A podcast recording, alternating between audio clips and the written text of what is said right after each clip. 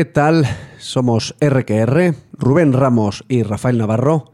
Es un buen día para escuchar este programa, este podcast, así que ya sabes, ¿qué te decimos siempre? Ponte cómodo, ábrete un buen vino y dale al play de tu VHS porque comenzamos.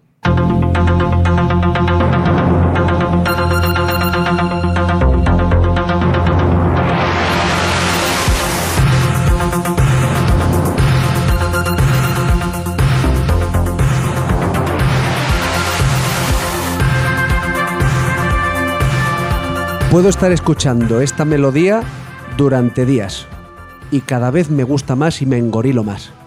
Tío, debo ser yo, que soy muy básico y muy, muy, muy chimpancé, ¿verdad? Tienes el, el empiece del programa cogido, tienes que decir algo nuevo. ¿De qué? Siempre dices lo mismo, macho. Claro, porque los grandes programas radiofónicos, los grandes magazines de las ondas, Has tardado en excitarte tres segundos. siempre han tenido su leitmotiv, sus grandes frases, y aquí vamos a lo épico, aquí vamos a lo grande. Es un problema, un problema y un programa lleno de problemas. Sí, sí. Muy buenas. RQRers, me acabo de inventar una palabra. ¿Qué te parece? Durante ¿Cuál? estos 15 días ya sabes que pienso mucho. ¿Cuál te has inventado? RQRers. Ah, RQRs. Ah, esa es No, de no, esa- di- dilo, dilo esa bien. es de esas mierdas tuyas de internet. Eh, eh, correcto. RQRers. ¿eh? Están los, Sí, me niego. ¿Qué tal? ¿Cómo estáis? Hola a todos, bienvenidos. Otro programa más, episodio 5. Que si volvemos a la referencia de la Guerra de las Galaxias, joder, estaríamos hablando del Imperio Contraataca. ¿Y sale Chihuahua? Sí, en el Imperio Contraataca sale Chihuahua. Y en el retorno del Jedi, joder, Chihuahua sale siempre. Rubén, otra vez, otra vez. Episodio 5 y además nos viene con rima. Exacto. Y con, y con muchos contenidos de programa. Por cierto, hay que hacer mención al micrófono que nos ha traído hoy la jefa, muy al juego de su corte y color de pelo. ¿eh? Rosa. Rosa. Eres una inspiración, jefa. Gra- Gracias por existir. Sí, aquí ya sabéis, en Siberia FM tenemos un gran equipo profesional, técnicos de sonido y todos ellos coordinados por Begoña, nuestra gran maestra de ceremonias. Así que gracias una vez más, Begoña, por darnos la oportunidad. Estamos ya en febrero, hace mucho frío en España, en Europa en general, pero coño, estamos...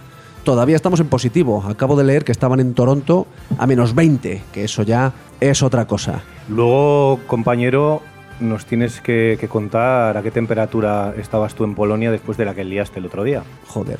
Sí, ya te, Es tenías... que, eh, sí, tenía, tenía, tenía que sacarlo. Sí, no- que- Ya no solo te conformas con acometer delitos medioambientales en nuestra ciudad, como Sí, engan- sí. engancharte y matar a una serpiente, a una especie protegida, o abandonar basura en vía pública, que es a lo que te dedicas en tus ratos libres, que te vas de viaje por ahí y haces cosas como...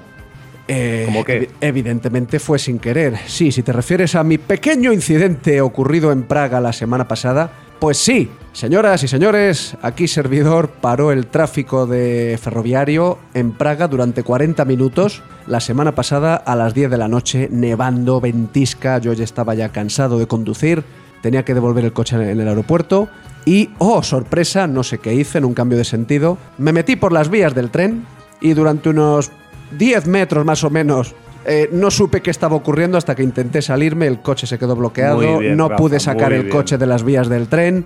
Yo, digamos, en mi absoluta ignorancia, bueno, pues llegué a pensar, bueno, a lo mejor nadie se da cuenta, logro sacar el coche, no pasa nada. Bueno, pues llegó un tren por un sentido, llegó un tren por otro sentido, llegó la grúa, llegó la policía, llegaron los bomberos, todo acabó en un susto, he de decirlo, y Y te fuimos a rescatar a la embajada en un helicóptero, Qué como en las envidia, sí, como en Siria. Qué envidia. Ojo lo que voy a decir. No, a ver, mejorando lo presente. La policía local en Vitoria y la ¿Cómo que mejorando lo, en España. lo- lo- Cuidado, eh, con lo que vas a decir, eh. tío, me vinieron dos patrullas de policías, completamente bilingües. En inglés, en francés, en italiano, hablaban el idioma que quisieras. Educados al máximo. Y sobre todo me ayudaron. Dilo, y- dilo, y no, no como tú. no como tú. Y tus secuaces. No como tú. Y. Lo que por- pasa es que eran rubios, altos y guapos y eso es lo que te puso. Sí, Me están sí, rescatando. coño, son eslavos, son eslavos, son superhombres, son superhombres nazis, son nuestros superiores. Y no me pusieron Otra multa. denuncia más. Y no me, pusi- no me pusieron multa. Con lo cual, eh, desde aquí, a esos policías, a esos bomberos tan amables, muchísimas gracias. Os mando un abrazo muy fuerte y lamento que hayáis tenido que sufrir pues la incompetencia del españolito de turno que, que se va de viaje por, por el medio de Europa. Nada, Rafa, la próxima vez que aparques mal le llamas a los eslavos, a los altos y guapos para que Sí. te quiten la denuncia, ¿vale? Sí. Por dejar el coche en doble fila. Es el Dicho episodio todo esto, 5, es el episodio en el 5. Traemos, como siempre, contenidos, mm, creo que... Random. He buscado la palabra en el diccionario. Contenidos random. Segunda palabra que te meto hoy. Diccionario inglés, ¿quieres decir? Bueno, diccionario he, he tirado un poco Porque de Google. Random. Tenía que- ganas de decir la palabra. Random, que yo sepa, no está aceptada por la Real Academia, ¿verdad? No lo sé. Mira, el invitado que traemos hoy sabe mucho de eso y nos va a aclarar mucho de eso y nos va a enseñar a hablar de una vez por todas. Ya era hora. Ya era- hora. ya era hora que viniera, que viniera alguien con... Antonio lo intentó Que en tú- el episodio 2, pero no, tú- no, no. Que vas a cumplir 40 el mes que viene, tío. También hablaremos de eso. Eh, Sí. Jefa, ¿sería posible hacer un especial RQR eh, desde en directo desde la fiesta que nos vamos a pegar en mi 40 cumpleaños? Eso sería gracioso, Nos, pero nos está diciendo que sí. el problema es que tus propios compañeros te tendrían que meter en el calabozo a pasar la noche y no sería muy... ¿No? No. Yo, yo, mira, a ti tanto que te gusta el cine, El cazador cazado. sería la mezcla perfecta entre Resacón en Las Vegas ¿eh? Y cualquier otro. Y Porquis, por ejemplo. Y He-Man, los Masters del Universo. Y Porquis. Y Porquis. Venga, dale, vamos a entrar. Hoy traemos un buen programa, amigos. eh, como sabéis, un magazine lleno de contenidos. el- lo, que, lo que os decimos siempre, un carrusel de contenido, música, cine, espectáculo, noticias de policías infiltrados en Cataluña. Qué maravilla, estoy esperando. Te he reventado la Ya me noticia, has reventado Pero la es que estoy deseando Ya hablar. estoy deseando hablar de ese superhombre. Bueno, Desde aquí vamos eh, a, a iniciar una petición al, al Congreso de estas de las 500.000 firmas para que le den la medalla al mérito. la medalla al mérito en La, todo- la máxima que haya, la, la púrpura o la. Mérito o la- deportivo, o mérito mm, mm, macho, no sé, no sé lo que el mérito que hay que darle, pero tiene, tiene huevos el tío. Bueno, ya sabéis, humildemente, aquí tenéis vuestro episodio 5. Eh, No hablamos de política. no, aquí hablamos lo justo. Para eso ya tenemos a las grandes cadenas. Eh, nos liamos, ¿no? Así que sí, un segundo. ¿Cómo va el contador de denuncias recibidas, jefa?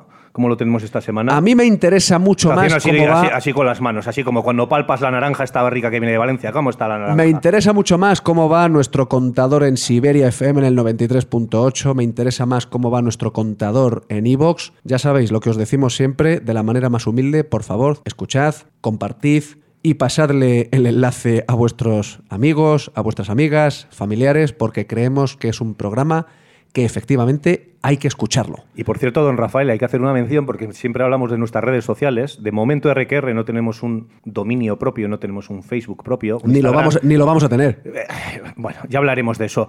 Eh, os remitimos, porque siempre os decimos que eh, nos enviéis vuestras opiniones, eh, que nos sugiráis además eh, vuestros temas para tratar aquí y demás. Eh, os voy a remitir directamente a mi Instagram. ¿Te parece que de mi Instagram? Tuyo. ¿Eh? El Rubén Ramos Fernández, porque es lo que tenemos. Claro. ¿eh? Tanto Facebook como Instagram. Claro. Es el que tenemos. Ese es el oficial del programa. Ya sabéis, en iVoox, mm, buscadnos por favor, RQR, tu podcast quincenal. Vamos allá, no nos entretenemos más. Creo que como siempre, ya sabéis todos cuál es el orden. Empezamos con el vicio del poder.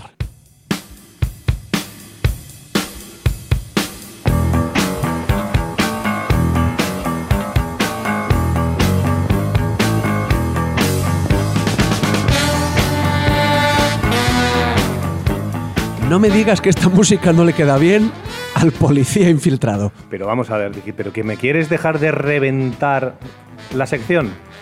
Que no, que no, vale, ya está. Empieza, empieza, empieza. Jo, Há- háblanos de él. Era, era mi, mi noticia estrella de hoy. y- Háblanos de él.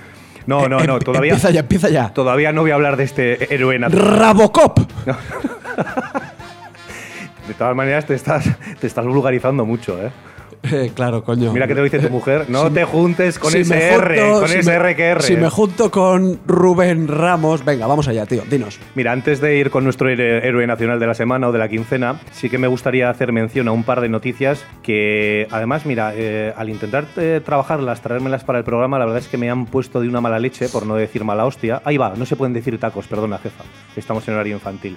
Me han puesto de una mala leche en particular. Tenemos, eh, además, todo relacionado con el tema de móviles, redes sociales y demás. Bueno, vamos a ir. Noticia 1. Citamos fuente, por ser un poquito profesionales, el país aunque ha sido dominio de cualquier tipo de medio de, cualquier tipo de medio comunicación. Una menor apuñala en la cara, perdón, un menor apuñala en la cara a la madre de su novia por castigarla quitándole el teléfono móvil. Te lo voy a resumir un poquito, Rafa, para... Bueno, algo habría hecho la madre, ¿no? Digo yo. No, no, desde luego, si aquí no queremos hacer eh, como eh, nuestro amigo el abogado, eh, la pedagogía de no, ¿cómo van a llevar, no van a llevar los chavales navajas? Por algo la llevará. Básicamente en Carabanchel, Madrid, eh, una madre que debía tener mala relación con la hija, por lo que le decían los vecinos, no debían ser, ser, inhabituales las broncas entre ellas. Se ve que le quita el móvil a la niña y la niña esto, niña de, estamos hablando de 12 años, lo pone en conocimiento de su novio, no sabemos cómo, si no tenía el móvil, y básicamente su novio de 13 años lo que hace por iniciativa propia, propia para que luego digamos que los chavales de esta generación no tienen iniciativa propia, se planta en el portal del domicilio familiar, la espera a que baje, Además se medio en capucha y demás y tal. Y le asesta, bueno, pues eso, varias puñaladas en rostro, rostro, cuello y demás. Y luego se escapa corriendo el valiente de él. Sí. Bien, podemos hacer muchos análisis. Esta noticia tiene muchas derivadas. Pero mira, uno de los más interesantes, que es un poquito de lo que hablamos siempre, edades de los chavales. Niña 12 años, niño 13 años. 13 años. Inimputables. Menos de 14 años, la ley penal del menor, que rige en este país desde el año 2000, no les puede atribuir ningún tipo de responsabilidad penal. Entonces, ¿qué se hace con estos dos chicos? Porque en este caso, además, y estrictamente legal, hablando de legalidad o penalmente eh, considerado, incluso la chica tendría su responsabilidad penal como inductora, ¿no? Es quien le cuenta y además no sabemos cuál es la conversación. Oye, mamá me ha quitado el móvil, oye, pégale un susto ya que me lo ha quitado. La iniciativa luego vendría, de, del otro, la de blandir el arma blanca y, y atacar a su suegra, entre comillas. Mira, la cuestión es, ¿qué hacemos? Es que el problema es que en la sociedad en la que estamos hoy, es muy probable que si dices lo que piensas de verdad, no, muy probable no, seguro. Pues básicamente te van a empezar a juzgar, te van a decir de todo. Bueno, pues sabes qué, que lo digo, mano dura, ya está bien de idioteces. Ya está bien. La ley del menor no la conozco al detalle. Sé lo que leo por diferentes medios y me cuentas tú y me cuentan otras personas. Mano dura. Ya está bien de idioteces. Porque, coño, es que estamos viendo que precisamente los efectos que se están intentando conseguir con esa ley son los. O sea, estamos consiguiendo lo contrario. Coño, algo pasa. Aquí sacamos a colación muchas veces, me ha pasado particularmente, le ha pasado a cualquier compañero eh, del cuerpo de cuerpo de seguridad que sea, que intervienes con muchas veces con este tipo de chavales. Ellos saben que son menores, ellos saben que ya no te digo con 12 o 13 años, incluso ya cuando están insertados en ese tramo de la ley, incluso en el de que parte de los 17 años a los 18, que es el que conlleva penas más duras, incluso internamiento, aunque puede ser que no nos parezca suficiente, ¿no? El castigo, pero ellos se saben que en cierta manera son impunes y actúan pues con esa libertad. Alguno, de hecho, te está diciendo, me quedan todavía sesenta y pico días para ser mayor de edad. Puedo hacer más o menos lo que quiera. Ellos lo saben. Ojo, cuando yo digo mano dura, que nadie me malinterprete. Yo no estoy diciendo que llegue a comisaría y le suelten un bofetón o le metan una paliza. No, no, no, no, no, no, no. Lo que estoy diciendo es que ese chaval se le juzgue con una ley acorde y cuando me refiero a mano dura es a limpiar el monte, a recoger basura, a trabajar de verdad. Vas a entender lo que es la vida, chaval. Ya está bien de que pienses que te mereces todo y que eres la víctima de todo. Bueno, y que las acciones tienen, tienen consecuencias. El problema de todo esto, y, Mano dura. y entramos en el debate que a veces nos escandaliza, y tú lo traías muy bien, ¿no? Con todo esto de si decimos lo que pensamos, nos van a llover golpes por todos los lados. Luego entramos en el famoso debate, eh, que lo vemos muchas veces, o lo hemos visto en los países anglosajones, ¿no? A los niños con los pijamas naranjas, ¿no? Que nos escandaliza. Recordamos hace muchos años el crimen de, de Manchester, ¿no? De aquellos niños que secuestraron, Mm, mm. niños de unos 8 o 9 años que secuestraron a uno más pequeñito y que, bueno, lo llevaron a las vías del tren, lo torturaron y lo asesinaron. Bueno, desaparecieron de la circulación. Es lo que está diciendo aquí mi compadre Rafa. No estamos hablando de llevarles y pegarles una paliza. Probablemente igual con un cachete hace unos años anteriormente Sí. le- les habría bastado, pero bueno, entramos, ya te digo, en un debate mucho más amplio. Pero sí que es cierto que por eso he traído la, la noticia, llama mucho la atención, porque además es un caso como muy representativo de dónde están los límites de la edad y de realmente que nos hacen las trampas que nos hacemos al, al solitario con todo esto de la legalidad. Por cierto, hablando de leyes, y esta no me la traía apuntada, pero hay que hacer una mención, porque este programa nació con aquello de sacar un poquito a la luz, ¿no? Haciéndonos eco de la famosa ley del sí es sí. Ha pasado el tiempo que ha pasado. Ya tenemos a unos 300 agresores. con re- 400. Bueno, ya vamos por 400.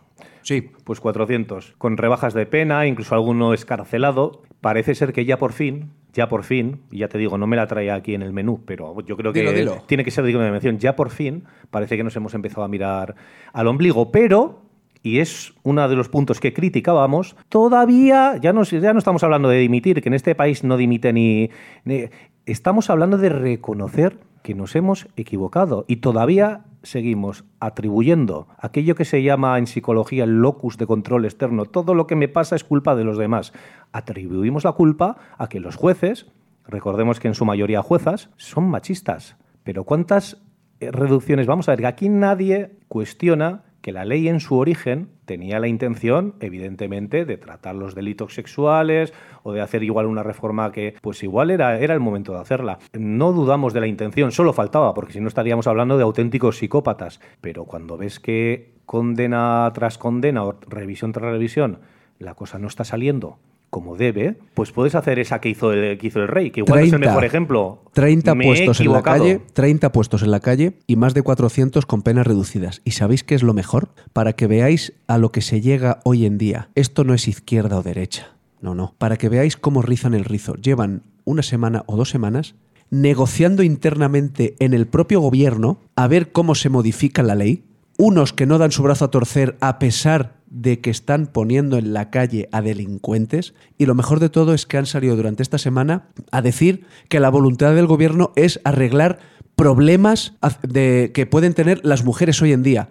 O sea, el problema que ellos han creado ahora lo quieren magnificar y generalizar como si fuera una situación que ya venía dada de antemano de antes de la ley. Y se ponen, ellos se arrogan el, el derecho de decir, yo lo voy a arreglar. O sea, que llevas dos semanas o, tres meses, porque llevamos ya con esta ley no cuántos meses. O sea, que tú estás negociando internamente con tu propio gobierno, negociando internamente cómo arreglar un problema que tú has creado, que sin vergüenzas. De todas maneras, Rafa, la hemeroteca es muy clara y somos eso, presos de nuestras palabras. Eh, recordemos que aquí no nos gusta hablar de política, pero hablamos de política. Y efectivamente aquí no hay una línea editorial, siempre lo decimos. En todo caso la tenemos torcida y la línea editorial también.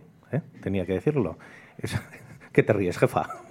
Qué mal pensada eres. Yo la tengo preciosa. ¿Eh? La línea editorial, no la, no la, tienes mal, sí. Exacto. Eh, aquello pasó por el Consejo de Ministros, es decir, todos los ministros sentaditos. Por cierto, luego os mandaré, os enseñaré una foto a ver qué opináis. Porque RQR sí, somos un programa como Radio Siberia 93.8, muy humilde, pero tenemos nuestros enviados especiales en cualquier sitio de, España, del país, en cualquier sitio del mundo. Luego os voy a enseñar una foto del Consejo de Ministros deliberando. Eso será tenemos dentro de un ratito. Tenemos espías. Lo que me lleva, venga, venga, dámelo ya. No, todavía no, todavía no. No, vamos a pasar a una segunda noticia. Vamos a cerrar con esta mención de la ley del CSI a la segunda noticia que traemos esta semana. Esta sí que realmente, ya sabes que yo me preparo el programa en diversos sitios, ya sabes que puedes en el gimnasio, estudiándome tus películas.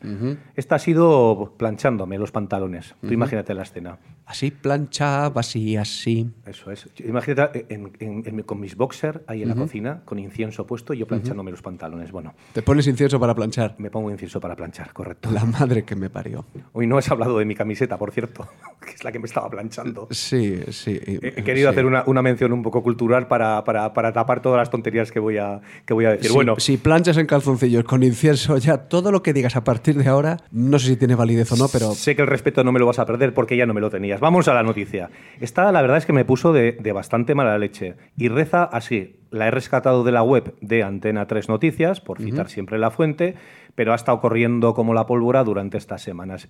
Vamos a intentar seguramente hacer un análisis de, de, lo, que nos puede, de lo que nos puede parecer, de lo que podemos sentir al escucharla, pero es que yo, yo creo que es que los argumentos acaban simplemente con escucharla, se acaban. Y ahora me vas a entender. TikTok, ¿vale? esa red social que tanto te gusta. La TikToker abofeteada en directo por su novio nos dice lo siguiente, y entrecomillado porque es textual. No soy una chica maltratada. Voy a explicar un poquito lo que sucedió. En un directo de la red social TikTok, a las 3 de la madrugada, aparecían en pantalla cuatro TikTokers de estos, emitiendo en directo con sus cascos como nosotros, tres chicos y una chica. Y bueno, estaban hablando de sus cosas y uno de ellos debía hacer un comentario así como un poquito, te enseño mis abdominales o no sé qué, y de repente se ve como la chica, ¿no? Imagínate la pantalla dividida en cuatro partes, se ve como la chica eh, hace un gesto como mirando al exterior, ¿no? Al interior de donde estaba emitiendo y aparece un tío que no se le ve y le mete un santo tortazo brutal. Un tío valiente. Entonces, se deben, se deben quedar así, bueno, está el vídeo por ahí, se quedan los otros tres TikTokers mirando sorprendidos y ella viene a decir como que, entiendo que sería una chica joven, ¿no? Como que había sido su padre, ¿no? Como si, ¿no? Que le, ha, pillado allí diciendo tonterías por internet. Bueno, aquello en principio se queda ahí en carne de redes, pero luego se ha sabido que era la pareja de la chica, pero lo peor de todo es lo siguiente. O sea, fíjate si al final estamos eh, soltando un montón de cosas que son eh, reprobables y demás. Eh, esto yo creo que es lo peor y es de lo peor que, ya sabes que me gusta mucho bucear en redes y demás, y es de lo peor que, que he escuchado, la justificación. Bien ellos justifican, de hecho van a denunciar a comisaría, fíjate, porque la gente les empieza a decir cositas, por lo menos aquí las redes han funcionado, vamos a decir, como esa agencia de control social, vamos, que los pusieron a parir, incluso según ellos debieron recibir amenazas, se van a denunciar a comisaría, ¿eh? fíjate, se van a denunciar ellos a comisaría y acaba el tío detenido, ¿eh? acaba el, novio detenido, y fiscalía pidiéndole unos 12 meses creo que son de, de prisión. Bueno, ellos dicen que no es parte de un maltrato, ¿no? De una dinámica de maltrato, que lo hicieron por dinero agárrate los machos. ¿eh? Me gusta, sigue. Por fama. Sigue.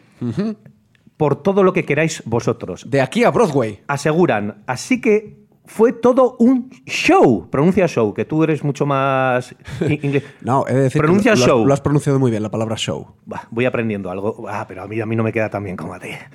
Un show, un show que querían la pasta, es decir, querían subir seguidores, que entiendo, además ya esto ya sabes cómo va, cuanto más seguidores, hay marcas que te ofrecen por publicidad, bueno, no y vamos... Le, y le suelto un guantazo a mi chica pues para subir audiencia. Y porque se querían marchar de vacaciones. Loable objetivo a conseguir a base de un hostión, me, me recuerda, un me recuerda humor amarillo, donde te zurraban sin parar para ganar el concurso y te daban pasta. Pero aquello tenía gracia. Claro, por, por eso digo, no, es que ¿sabes qué pasa? Que estos dos también tienen gracia también tienen gracia si lo piensas. Es que a eso hemos llegado. Es que a eso hemos llegado. Es que dais gracia sois, sois la risa, sois la risión. Si es que, ¿qué te puedo decir, Rubén? Si es que... Pero ¿sabes lo que pasa, Rafa? Que estoy seguro que además, que en base a todo este incidente, han conseguido seguidores. O sea, tienen más seguidores. No lo he, comprado, no lo he comprobado estadísticamente, no he hecho, no sé cómo... es que ni siquiera he querido buscar ah, el pero dato. seguidores de qué? Si es que seguidores. Bueno, pues es ya que, está. Pues, pues muy bien, ¿ves? Es, porque- una, es una noticia que en sí misma se autodestruye según la vas... moralmente, según la vas contando. Me gusta eso, me gusta ese concepto. El otro día un amigo en común, además aquí también de- del invitado, uno de nuestros RQRers, ah, es que me encanta la palabra, me vino a comentar lo siguiente y me gustó mucho. Dice, esto, este podcast que hacéis, o este programa que luego deriva en podcast, se debería poner en los colegios. Dice, porque sí que es cierto de que habláis de ciertos conceptos que seguramente los chavales de ahora, dependiendo del nivel de maduración, no los van a entender.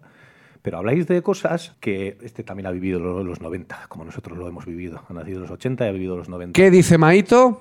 Ah, no me toques. Nunca fuimos tan libres como en los 90. Un saludo, Maito. El gran Mariano, una fuente de sabiduría y de estupidez, ambas juntas. Maravilloso. Correcto, van muchas veces de la mano. Bueno, vamos a dejar que moralmente se autodestruya, ya que te ha gustado el concepto, la noticia. sí. Eh, es vomitivo. Eh, si Sí. me lo permitís, jefa, tanto tú como tú, tanto tú, él como ella, sois estúpidos. Bueno, paso a la siguiente, así de claro. Y llegamos a, a la noticia, que es que parece que te ardía el cuerpo. Es que- Vamos a hablar es de que- este héroe ver, nacional. ¿Cuántas veces se puede hablar en un estudio de un superhéroe? Pues claro, hablamos de, no, sí, los Vengadores, eh, toda la saga Marvel, Capitán América, Iron Man. Claro, eh, cuando te presentan un superhéroe de verdad en tu país, eh, la cosa, claro, hablamos de que esto es serio. Esto es serio. Eh, señores, que no hablamos de un simple, bueno, simple entre palabras, un policía, un hombre que hace sus deberes, un hombre de bien. No, hablamos de- del verdadero valor y honor por lo que ha hecho, que hay que echarle valor, De ¿eh? todas maneras, ahora vamos a leer la noticia porque para, para que la gente se meta, se meta en harina. No obstante, he hecho mi pequeño trabajo de investigación.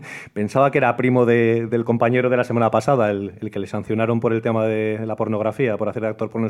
Creo que no están emparentados. Eso es lo único que, que me queda claro. Bueno, vamos a ir a Pero sí en espíritu. Pero sí, sí. Creo que fueron juntos a, a la academia en Ávila. Menudos pájaros. Bueno, vamos a ver. El país. Citamos a nuestra fuente. Ya os digo que ha aparecido en todo medio de comunicación, pero Por- citamos por- la fuente. por- ¿Por qué coges noticias del país? En fin, en fin.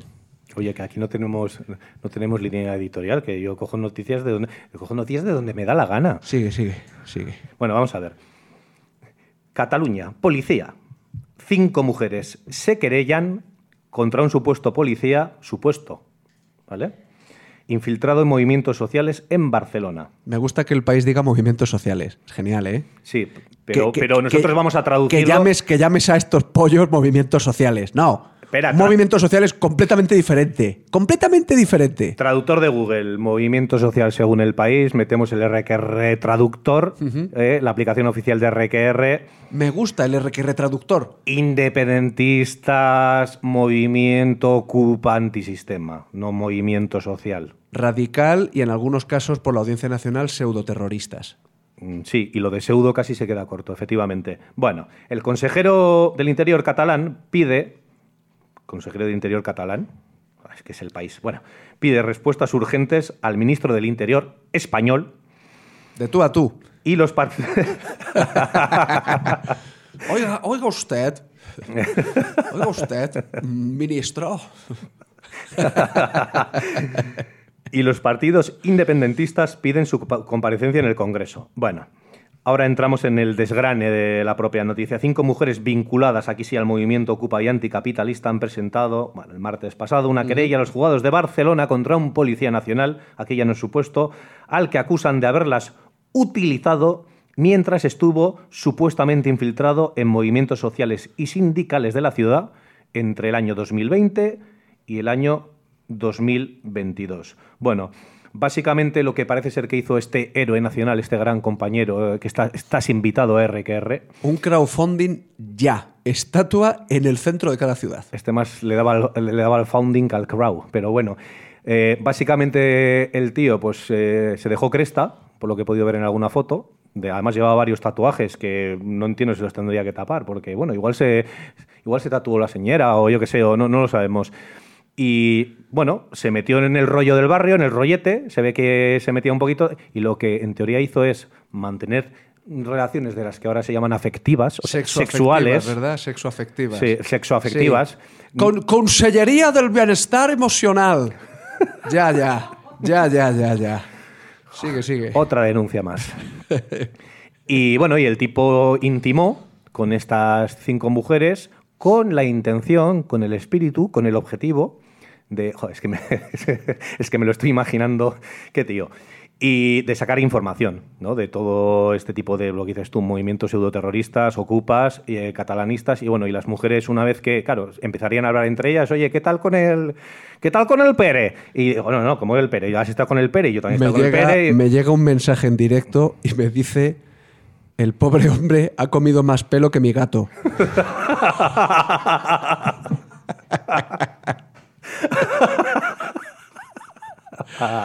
bueno, poco más se puede decir.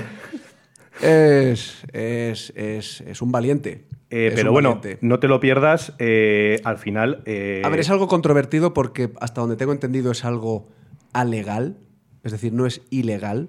La cuestión es que bordea la legalidad. Bueno, ahí este entramos en la figura de la gente encubierto. Exacto. Que en principio, al estar, vamos a decir, supuestamente a- en sede judicial avisado, ¿no? Mm. De que eh, él está ejerciendo esas funciones. Otra cosa es cómo las ejerces, que ahí viene la polémica. Mm. Pero no te lo pierdas, porque al final eh, no es baladí, quiero decir, los delitos que se le, se le quieren atribuir.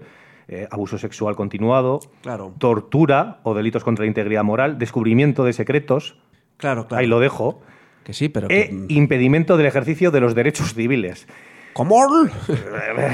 No sé, eh, eh, La, tendría, la- que buscar la en el verdad es Penal. que ante esa denuncia. Una veintena de supuestos delitos. Me eh. parece que. ¿Sabes quién lo va a tener muy fácil en esa denuncia? Sí, sácalo. Bienvenido al episodio número 5. Abogado. Abogado. Y le va a decir la otra. Sal, ratita, quiero verte la colita. Lo va a tener muy fácil. Bueno, muy fácil.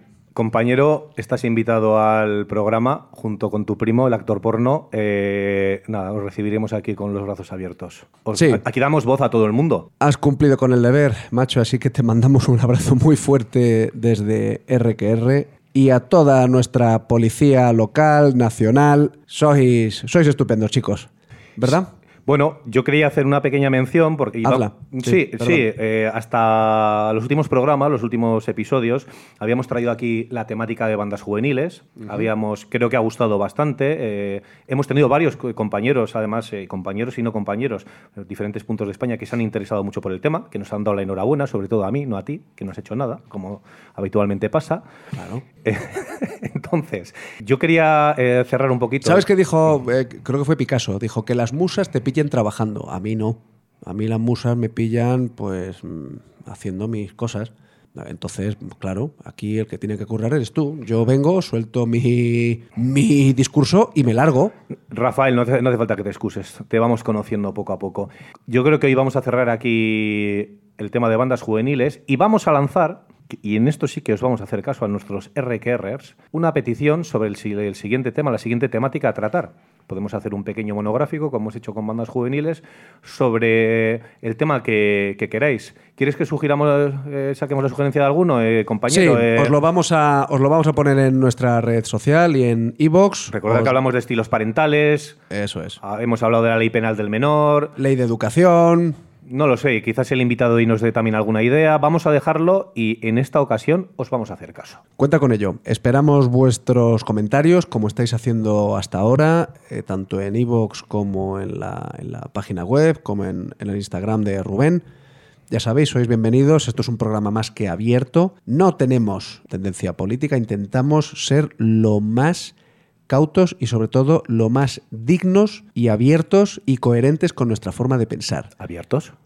Bueno, mm, bueno, qué coño, no, somos Te has bastante, quedado, somos te has bastante que- cerrados. te has- somos no, pero te cerrados. has quedado anquilosado en la anterior noticia, ¿eh? Ah, vale. Ah, Ah, ah, ah, va oh, por qué ahí. sutil. Oh, qué- qué oh. sutil. Ahora, ahora sí, Oh, ahora cómo, sí. cómo elevamos el nivel. Vámonos allá. eh, rebobine, por favor.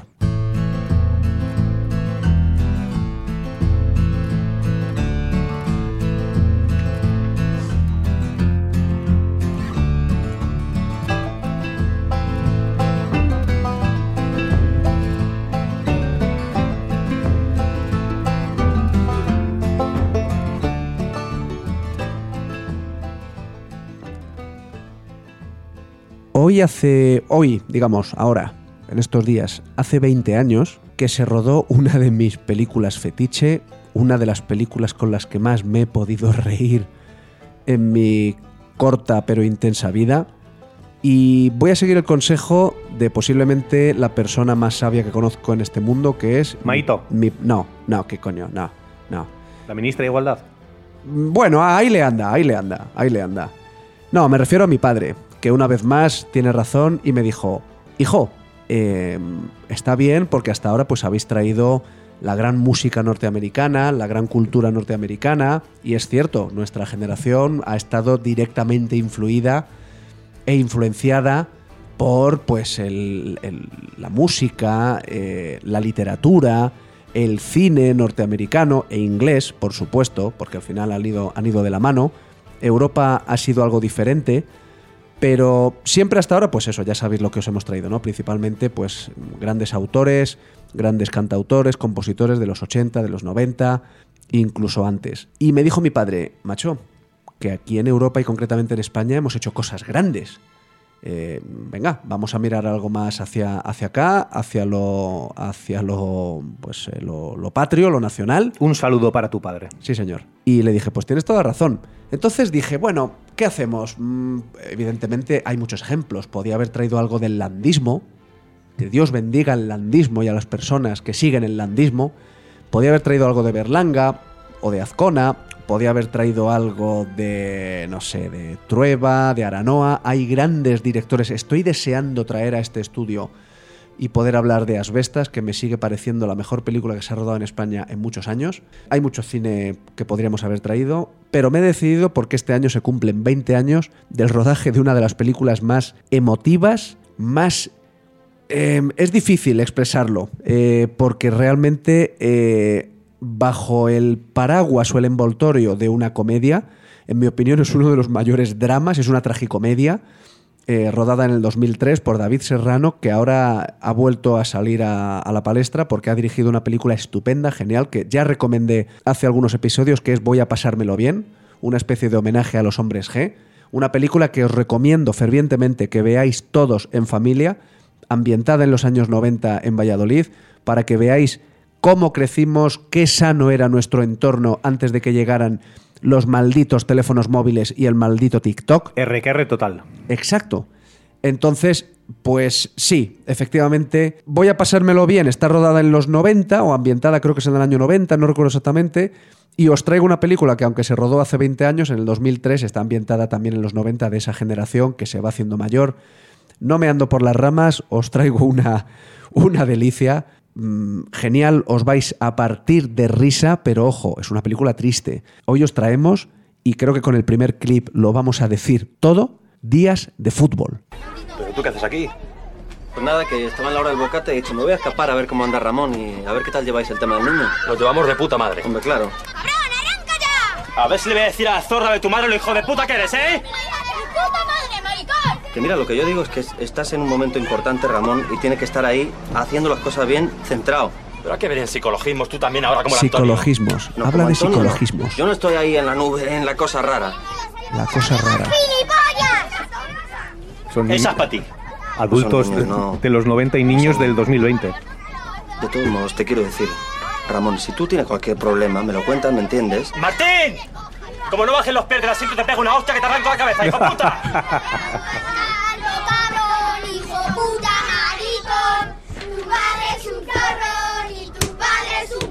todo bien, pues ya me bajo, ¿no? Estuve anoche oyendo en la radio al presidente de la FIFA. Tu madre es Nada, está la cosa ahí que- A ver si luego le, le metemos caña en... Luego ya en el partido estamos ahí todos. Venga, Ramón. Hijo puta, maricón. Tu madre es un zorro y tu madre es un cabrón. Ahora sube. ¡Ramón! Es la cultura de la amistad de esos colegas de la plaza de los años 80, de los años 90, donde nos hemos criado. A ver, realmente la película se llama Días de Fútbol, porque sí, forman un equipo de fútbol, son una serie de perdedores, de mataos, de un barrio periférico del, del extrarradio. Más cada uno, cada uno con su estilo, pero a, Claro. a cada cual más perdedor. Claro, eh, perdedor dentro de su pequeño éxito diario, que consiste en salir adelante, en obtener los pequeños mm, mejores o peores trabajos que consiguen, que es lo que hemos visto todos a nuestro alrededor durante tantos años, gente que nos enseñaron, quizás menos que nuestros abuelos o nuestros padres, pero nos enseñaron a sufrir, nos enseñaron a apretar los dientes y a mirar hacia adelante, y si te daban un guantazo por un lado, mirabas hacia el otro y seguías, o a veces lo devolvías. De todas Eh, maneras, eh, eh, yo que me he visto obligado a verla por tu culpa, pero la he disfrutado un huevo. Ambas cosas son ciertas y suelen pasar. Sí que es cierto que, además, eh, con el invitado que viene luego, me acordaba mucho poner en valor es- esa amistad, ¿no? Tan, tan de la plaza, como dices tú, y tan de barrio. Y luego, por otro lado, esos valores viejunos que nos gusta traer, jo, esa búsqueda, pero esa pelea, ¿no? Por esa búsqueda de identidad y, ese, esa, y esa pelea diaria. O sea, cada uno pelea a su estilo, pero pelea. Que eso es, Claro. eh, es- está muy contrapuesto, yo creo, y con la famosa generación de cristal que hablamos, ¿no? De estoy derrotado ya y ya no sé qué hacer y estoy desganado y, Y necesito un psicólogo ya. eh, y, estoy, y estoy deprimido, coño. Estos, cada uno, uno, uno que sale de la cárcel, el otro que va a ser padre, el otro que en el trabajo lo tiene. otro está explotado en el trabajo. Explotado en el trabajo y que. y que- Claro. Eso es. eh, la- las relaciones incluso afectivas, ¿no? O sea, de pareja, Claro. los vaivenes que tienen, ¿no? Claro, y tu madre gritándote por la ventana, vente ya a casa que son las 8 y tú No. le gritabas y tu madre y tu madre te decía, como me contestes te vuelvo la cara del revés. Y tu, y- y lo- Exacto. y tu mujer. Exacto. Está y tu la mujer- pega. Si es que, vamos a ver, en este caso el fútbol es la excusa para una serie de, de escenas eh, trágicas y cómicas en esa periferia, en este caso es en Madrid, en el barrio de, de la Elipa. Eh, por cierto, parte de mi familia eh, ha, vi- ha vivido allí, yo conozco muy bien el barrio de la Elipa. Eh, el llegar a fin de mes, el hacer algo con tu vida y tener esos pequeños momentos de placer que, que ahora entendemos el placer como no, es que me tengo que hacer un selfie en las Bermudas o me tengo que ir a Tailandia porque si no reviento y me tengo que ir al psicólogo. No, esta gente su rato de placer es irse a la casa de campo a hacer una paella y disfrutar con sus colegas y abrirse dos, dos San Miguel. Esa era, esa es parte de la, de la dignidad de esta película. Es una película dura, amarga, pero alegre al fin y al cabo. Eh, los diálogos no tienen desperdicio, son personajes bien construidos en mi opinión. Hay dos o tres actores que están en estado de gracia, como siempre una vez más Ernesto Alterio, posiblemente el mejor cómico que tenemos en España y, ojo, es de origen argentino. Es un, pap- un papelón el suyo. Es un ¿eh? genio. Es un Ernesto papel- Alterio es un genio. Ernesto, si me estás escuchando desde el sitio donde estés, ojalá que pudieras venir algún día a RQR para hablar de días de fútbol, para hablar de tus personajes, para hablar de- del cuarto pasajero, tu última película cuando eres de la iglesia, y para hablar de, de ese tipo de personajes que he visto tantas veces y que eres tú- el tú mejor. dudas de que vaya a venir Ernesto Alterio? Le lanzamos el guante, a ver si lo recoge. Ernesto, te estamos esperando. Vamos a poner otro pequeño clip que os va a dar a entender el tipo de conversaciones chungas, difíciles, directas, en las que nadie se anda por las ramas, en las que se entiende que todo el mundo sufre, en las que se entiende que todo el mundo tiene derecho a una segunda oportunidad, una tercera oportunidad, te caes, te levantas y te vuelves a caer aún más que creo que mm, lo que hemos dicho antes va relacionado con el tema de hoy de, pues, eh, bueno, la ley de educación, chavales. Eh, a mí no sé, es que en cuanto algo se empieza a poner de moda ya no me gusta. Ahora le llaman la generación de cristal. A mí es que no me gusta empezar a utilizar términos que todo el mundo empieza, empieza a usar y se pierde algo la perspectiva de lo que de verdad se está hablando. Es la profundidad. ¿Qué significa esa generación de cristal? Vamos allá, escuchamos el segundo clip y luego os cuento alguna cosa más de esta tragicomedia hispana eh, rodada en Madrid íntegramente. Un reparto estelar. eh, hubo varios actores nobles en este caso, Fernando Tejero. Bueno, eh, una genialidad. Vamos allá. Primero le regalas la navaja. Después ve cómo te peleas con un desconocido. ¿Tú te crees que eso es una buena influencia para un niño? Antonio, tienes que ponerte ya. Si ya me, ya me he puesto. Me he comprado un libro, estoy estudiando. ¿Qué más queréis que haga? Comprado. Pues sí, lista, comprado. ¿Qué caso es que voy a estudiar? Ingeniero te vas a hacer. ¿Pero qué vas a estudiar tú? Trabajar es lo más importante para poder llevar una vida normal. Voy a estudiar psicología. Jorge, ¿cómo queréis que yo os lo diga ya? Una vida normal. Y una suiza, Miguel, no es una navaja. Es un objeto muy útil. Tiene hasta sacacorchos y tiene una cosa que la sacas y te sirve para limpiarte las orejas. Antonio, Con cuidado, pero sirve para, para rascarte las orejas. hemos hablado con el padre de Gonzalo y está dispuesto a dejarte que conduzca su taxi. ¿Qué te parece? Ganarías bien, porque ser taxista ahora no es como Y antes. si no da igual. Pero que haga algo, por Dios, que haga algo por una vez en su vida. Pero que voy a estudiar, te digo. Que sea la última vez que me levantas la voz. Y mañana vas a hablar con el padre de Gonzalo y te pones a trabajar en cuanto te diga. O te vas a pasar la vida en casa de Jorge y Violeta. En mi casa puede estar todo lo que quiera. Yo no quiero ser taxista. Yo quiero ser psicólogo. Pero no puedo ser psicólogo así de la noche a la mañana. Necesito un poco de tiempo. Uno no puede ser psicólogo así, pumba, psicólogo. Antonio, a los 32 años ya no hay tiempo.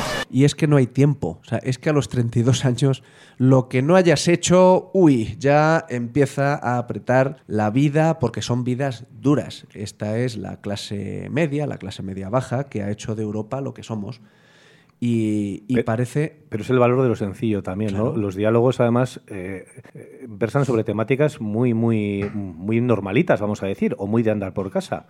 Eh, trabajo, amor, desamor en muchas cuestiones. eh, Tener hijos, no tenerlos. Ami- amistad, sobre todo entre ellos, eso es. Pero es, es- a mí una de las cosas que más me gusta, además, el papel de Ernesto Alterio, eh, que es el que John, que aunque no lo dice, ¿no? probablemente sa- recién salido de la cárcel, con muy metida la psicología dentro, porque ha estado en terapia, sabe, en prisión. Y él, él es el que el, el mayor benefactor del grupo, es el que los quiere juntar y solucionar. Lo, seguramente es el más colgado de todos, pero es el que quiere solucionar los problemas de cada uno y cada uno y todo de ellos y se mete de lleno en, en el papel con esos problemas, además de autocontrol que, Porque que tiene él, por él se momentos. ve fuera, él se ve fuera de la sociedad y, y, eh, y coge a su grupo de amigos como su salvavidas. Empieza a salir con una chica que es la, la- la vida normal que le han vendido, eh, esa vida familiar, de pagar facturas, de llegar a fin de mes, de llenar el carro de la compra, de ir a, de llevar el coche al taller, eh, una vida de sufrir, repito, de prepararte para trabajar en lo que quieras, ya sea estudiando o ya sea formándote, que formar significa también estudiar, ojo, y tener una profesión. Y si, y si repito antes, como, como dije antes, si te caes, te levantas y te vuelves a levantar y miras a los problemas de frente. Ya está bien de tanta indulgencia, ya está bien de malcriar y de hacer niños blandos. Eh, no se trata de negociar con tus hijos, no, no tienes que negociar con tus hijos, les tienes que enseñar a discernir, a entender, tienen que aprender a pensar por sí mismos. Tú, como su padre, como su madre, como su profesor, eh, tienes que enseñarles en qué consiste la vida. Uno- los padres educando y los profesores enseñando. Estilos parentales, uno de los temas que Sí. vamos que puede, Sí. que puede salir adelante. Por ¿eh? En supuesto. nuestro, sí, sí. De hecho, si te das cuenta, es un, es un círculo que damos continuamente aquí en, en, en- en RQR. Sin duda. Y yo lo, lo veo clave. Lo veo clave porque es que lo veo a mi alrededor. Que de vez en cuando ves a algunos niños hablando con sus padres. O los padres quitando autoridad a los profesores, que lo hemos visto ya muchas veces. Y est- este ambiente, este entorno de días de fútbol. Hay que ir vas encaminando a nuestro entrevistado. Claro, hombre, si, si al final aquí no damos puntadas sin hilo. Ni eh, zanahoria sin trasero. Eso, eso no tiene ningún tipo de sentido. Pero bueno, vamos a, vamos a pasar esa, esa expresión. Hombre, espero que la gente se, se esté estudiando nuestros podcasts anteriores, ¿no? Sí. Porque si no. Bueno, os recomiendo fervientemente que os pongáis esta película de David Serrano, un reparto estupendo, situaciones que habéis visto todos, que os van a resultar muy familiares. La película, en mi opinión, es, eh, si no redonda, casi con algunas situaciones completamente estrambóticas y, y- y- y- y surrealistas, pero que al fin y al cabo es la vida de la España y de la Europa que hemos vivido en los últimos 40 y 50 años y que ahora parece que hay algunos eh, idiotas pseudointelectuales que quieren huir de eso y ahora nos quieren hacer creer que vivimos en otro, en otro mundo. De hecho, No, Rafa, son siete los protagonistas, ¿no? Porque fichan a un séptimo para el equipo de fútbol 7, Justo. que es el coleguita que también sale de prisión. Fernando Tejero. Y yo creo que cualquiera de nosotros, eh, nosotras nos podemos ver probablemente igual representados en cualquiera de los siete de los siete estilos, que yo creo que es un poco la virtud que tiene la película. Sí, no, la película en es- algún momento de nuestras vidas o en todos, Sí. porque cada uno son de una de una madre, como se suele decir,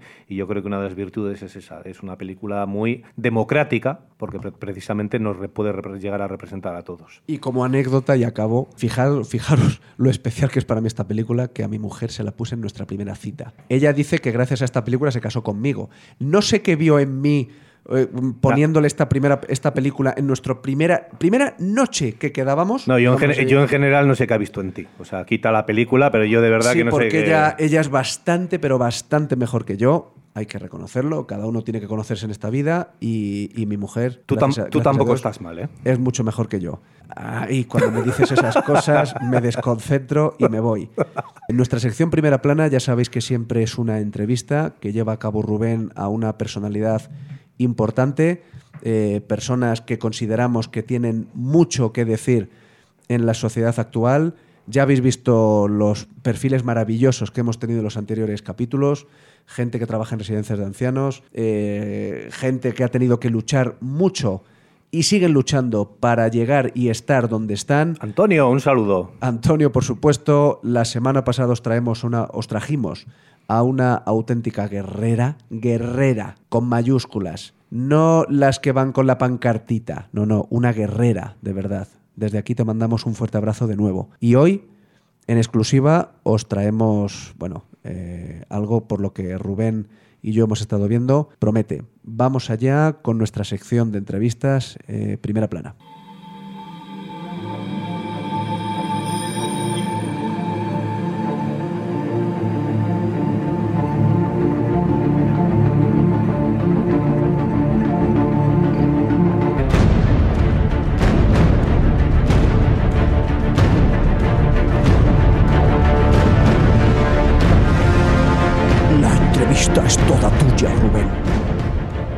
Mal haces la voz de Batman. Es Batman, es Batman. Igual para estos carnavales me vuelvo a disfrazar de, de Que Batman. soy, soy Batman.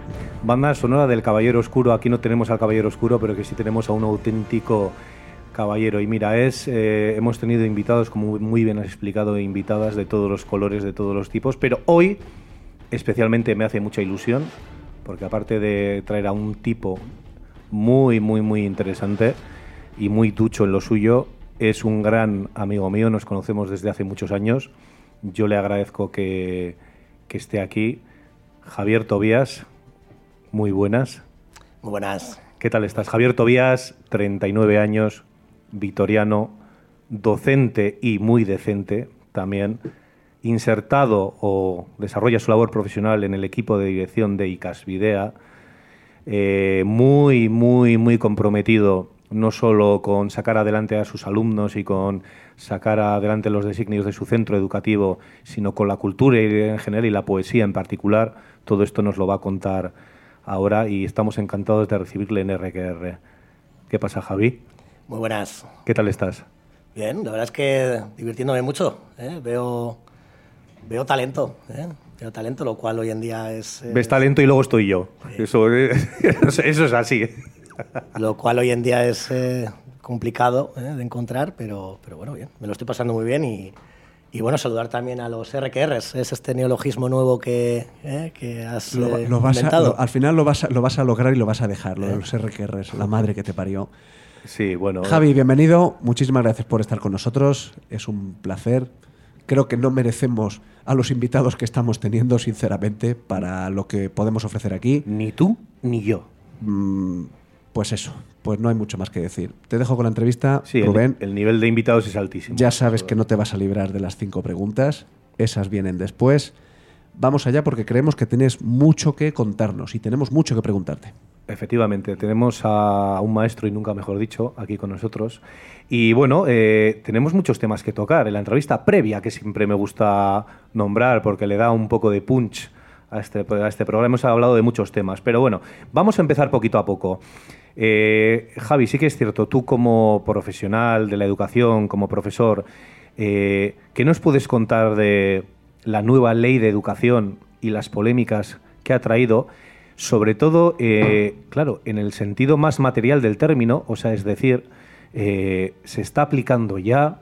¿Qué problemas os habéis encontrado eh, los profesionales de esto, los centros educativos? ¿Qué nos puedes contar? Porque sí que es una inquietud que personalmente tenemos eh, Rafa y yo como, como padres. eh, eh, ¿Cómo está transformando esto la educación o si ni siquiera se está aplicando? Sácanos de, nuestra, de nuestro desconocimiento, de nuestra ignorancia. Vale. Bueno, bueno, lo primero, pues empezamos fuerte, ¿eh? Empezamos ya con, con Sí, polémica, aquí, ¿eh? aquí sin medias tintas. Aquí somos así. Empezamos con polémica. Bueno, yo voy a intentar, sobre todo, no aumentar ese contador de denuncias que tenéis. ¿eh? Voy a intentar ser, ser bastante comedido. Pero bueno, sí que lo que. Bueno, la LOMLOE, ¿eh? vamos a ponerle nombre a, a esta ley. La LOMLOE, esta, esta ley nueva, pues sí que se está aplicando. De, bueno, de hecho, bueno, yo voy a hablar de mi centro de Icasvidea. ¿eh? Sí. En particular, eh, lo estamos aplicando mucho. Eh, de momento, los cursos impares, ¿eh? tanto de, de primaria como de educación secundaria y de bachillerato, eh, se ha implantado ya, ¿de acuerdo? Y el año que viene, el curso que viene, mejor dicho, perdón, eh, se implantará también en los cursos pares. Es decir, pues bueno, en mi caso, que yo estoy en ESO y bachiller, ahora en primero y tercero de la ESO ya funcionamos con la nueva ley y en primero de bachillerato también. Y ya el curso que viene en el resto de, en el resto de, de cursos. Perfecto. Eh, bueno, tengo que, que decir que, que realmente estamos funcionando con un borrador de esta ley, por lo menos en la comunidad autónoma del País Vasco. ¿vale? En otras comunidades ya tienen lo que es la ley. ¿sí? Nosotros estamos funcionando con un borrador que, bueno, que sí que nos permite desarrollar las programaciones y las metodologías y los sistemas de evaluación pertinentes, pero estamos esperando que, que salga la ley eh, definitiva. Perfecto. ¿Y habéis tenido, eh, estoy de acuerdo contigo en que no podemos entrar constantemente en polémicas, aunque Sí, nos encanta, sí. vamos a, a respetarlo, pero sí que te, te quería hacer una pregunta. eh, ¿Habéis tenido las herramientas suficientes? Aun sea, quiero decir, funcionando entre comillas a medio gas, ¿no? Por esta implantación periódica que estás contando. ¿Habéis tenido las herramientas suficientes, la información? eh, tú, además, que estás no solo impartiendo clases, sino que tienes que organizar los designios del propio centro educativo. ¿Habéis tenido esas herramientas y esa información eh, a tiempo y a punto y en cantidad y calidad suficiente como para empezar a eh, implementar esta ley? Bueno, mm, te repito, estamos funcionando con un borrador. Sí que recursos eh, estamos teniendo. eh, Hay figuras nuevas eh, dentro de dentro de nuestro orga- organigrama, docentes pues que se están dedicando pues bueno a implantar esta ley, a explicar a los docentes cómo hay que aplicarla. Para ellos también es una labor nueva y muy complicada, pero tenemos por ejemplo la figura del mentor digital, tenemos una líder pedagógica que, que, bueno que en la ESO también hay en, en primaria, pero bueno que, que está ayudando pues bueno en la implementación de esta ley, en explicar, pero bueno de- siendo el primer año pues claro que hay dificultades, ¿eh? claro que hay dificultades, pero recursos a, a ver los hilos. ¿eh? Y luego pues bueno em, entre los cambios, ¿eh? que ahora iré- imagino que, que iremos con ellos, Sí. nosotros, por ejemplo, em, somos el único centro, junto con Coldo Michelena, de todo Álava, que nos hemos metido de lleno en uno de los aspectos más importantes de la nueva ley, que es trabajar, en vez de de forma disciplinar, es decir, por asignaturas, en trabajar por ámbitos. ¿vale?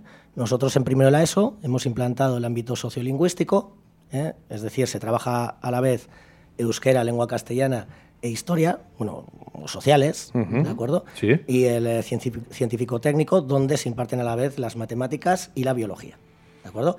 Es un trabajo por ámbitos, por proyectos, que se supone que el, bueno, se va a tener que implantar en, en todos los centros educativos ¿eh? y nosotros pues somos pioneros. Y el curso que viene y nosotros ya lo tendremos en, en segundo de la ESO también. Para ello, para ello también nos han dado recursos pues, eh, en forma de horas, ¿no? de profesores que se tienen que coordinar, obviamente pues son, por ejemplo, en el caso del sociolingüístico, tres departamentos que trabajan a la vez. Entonces se necesitan muchas horas de coordinación. ¿no? Y esas horas sí nos las han dado, ¿no? esos recursos los tenemos. Entonces sí, sí.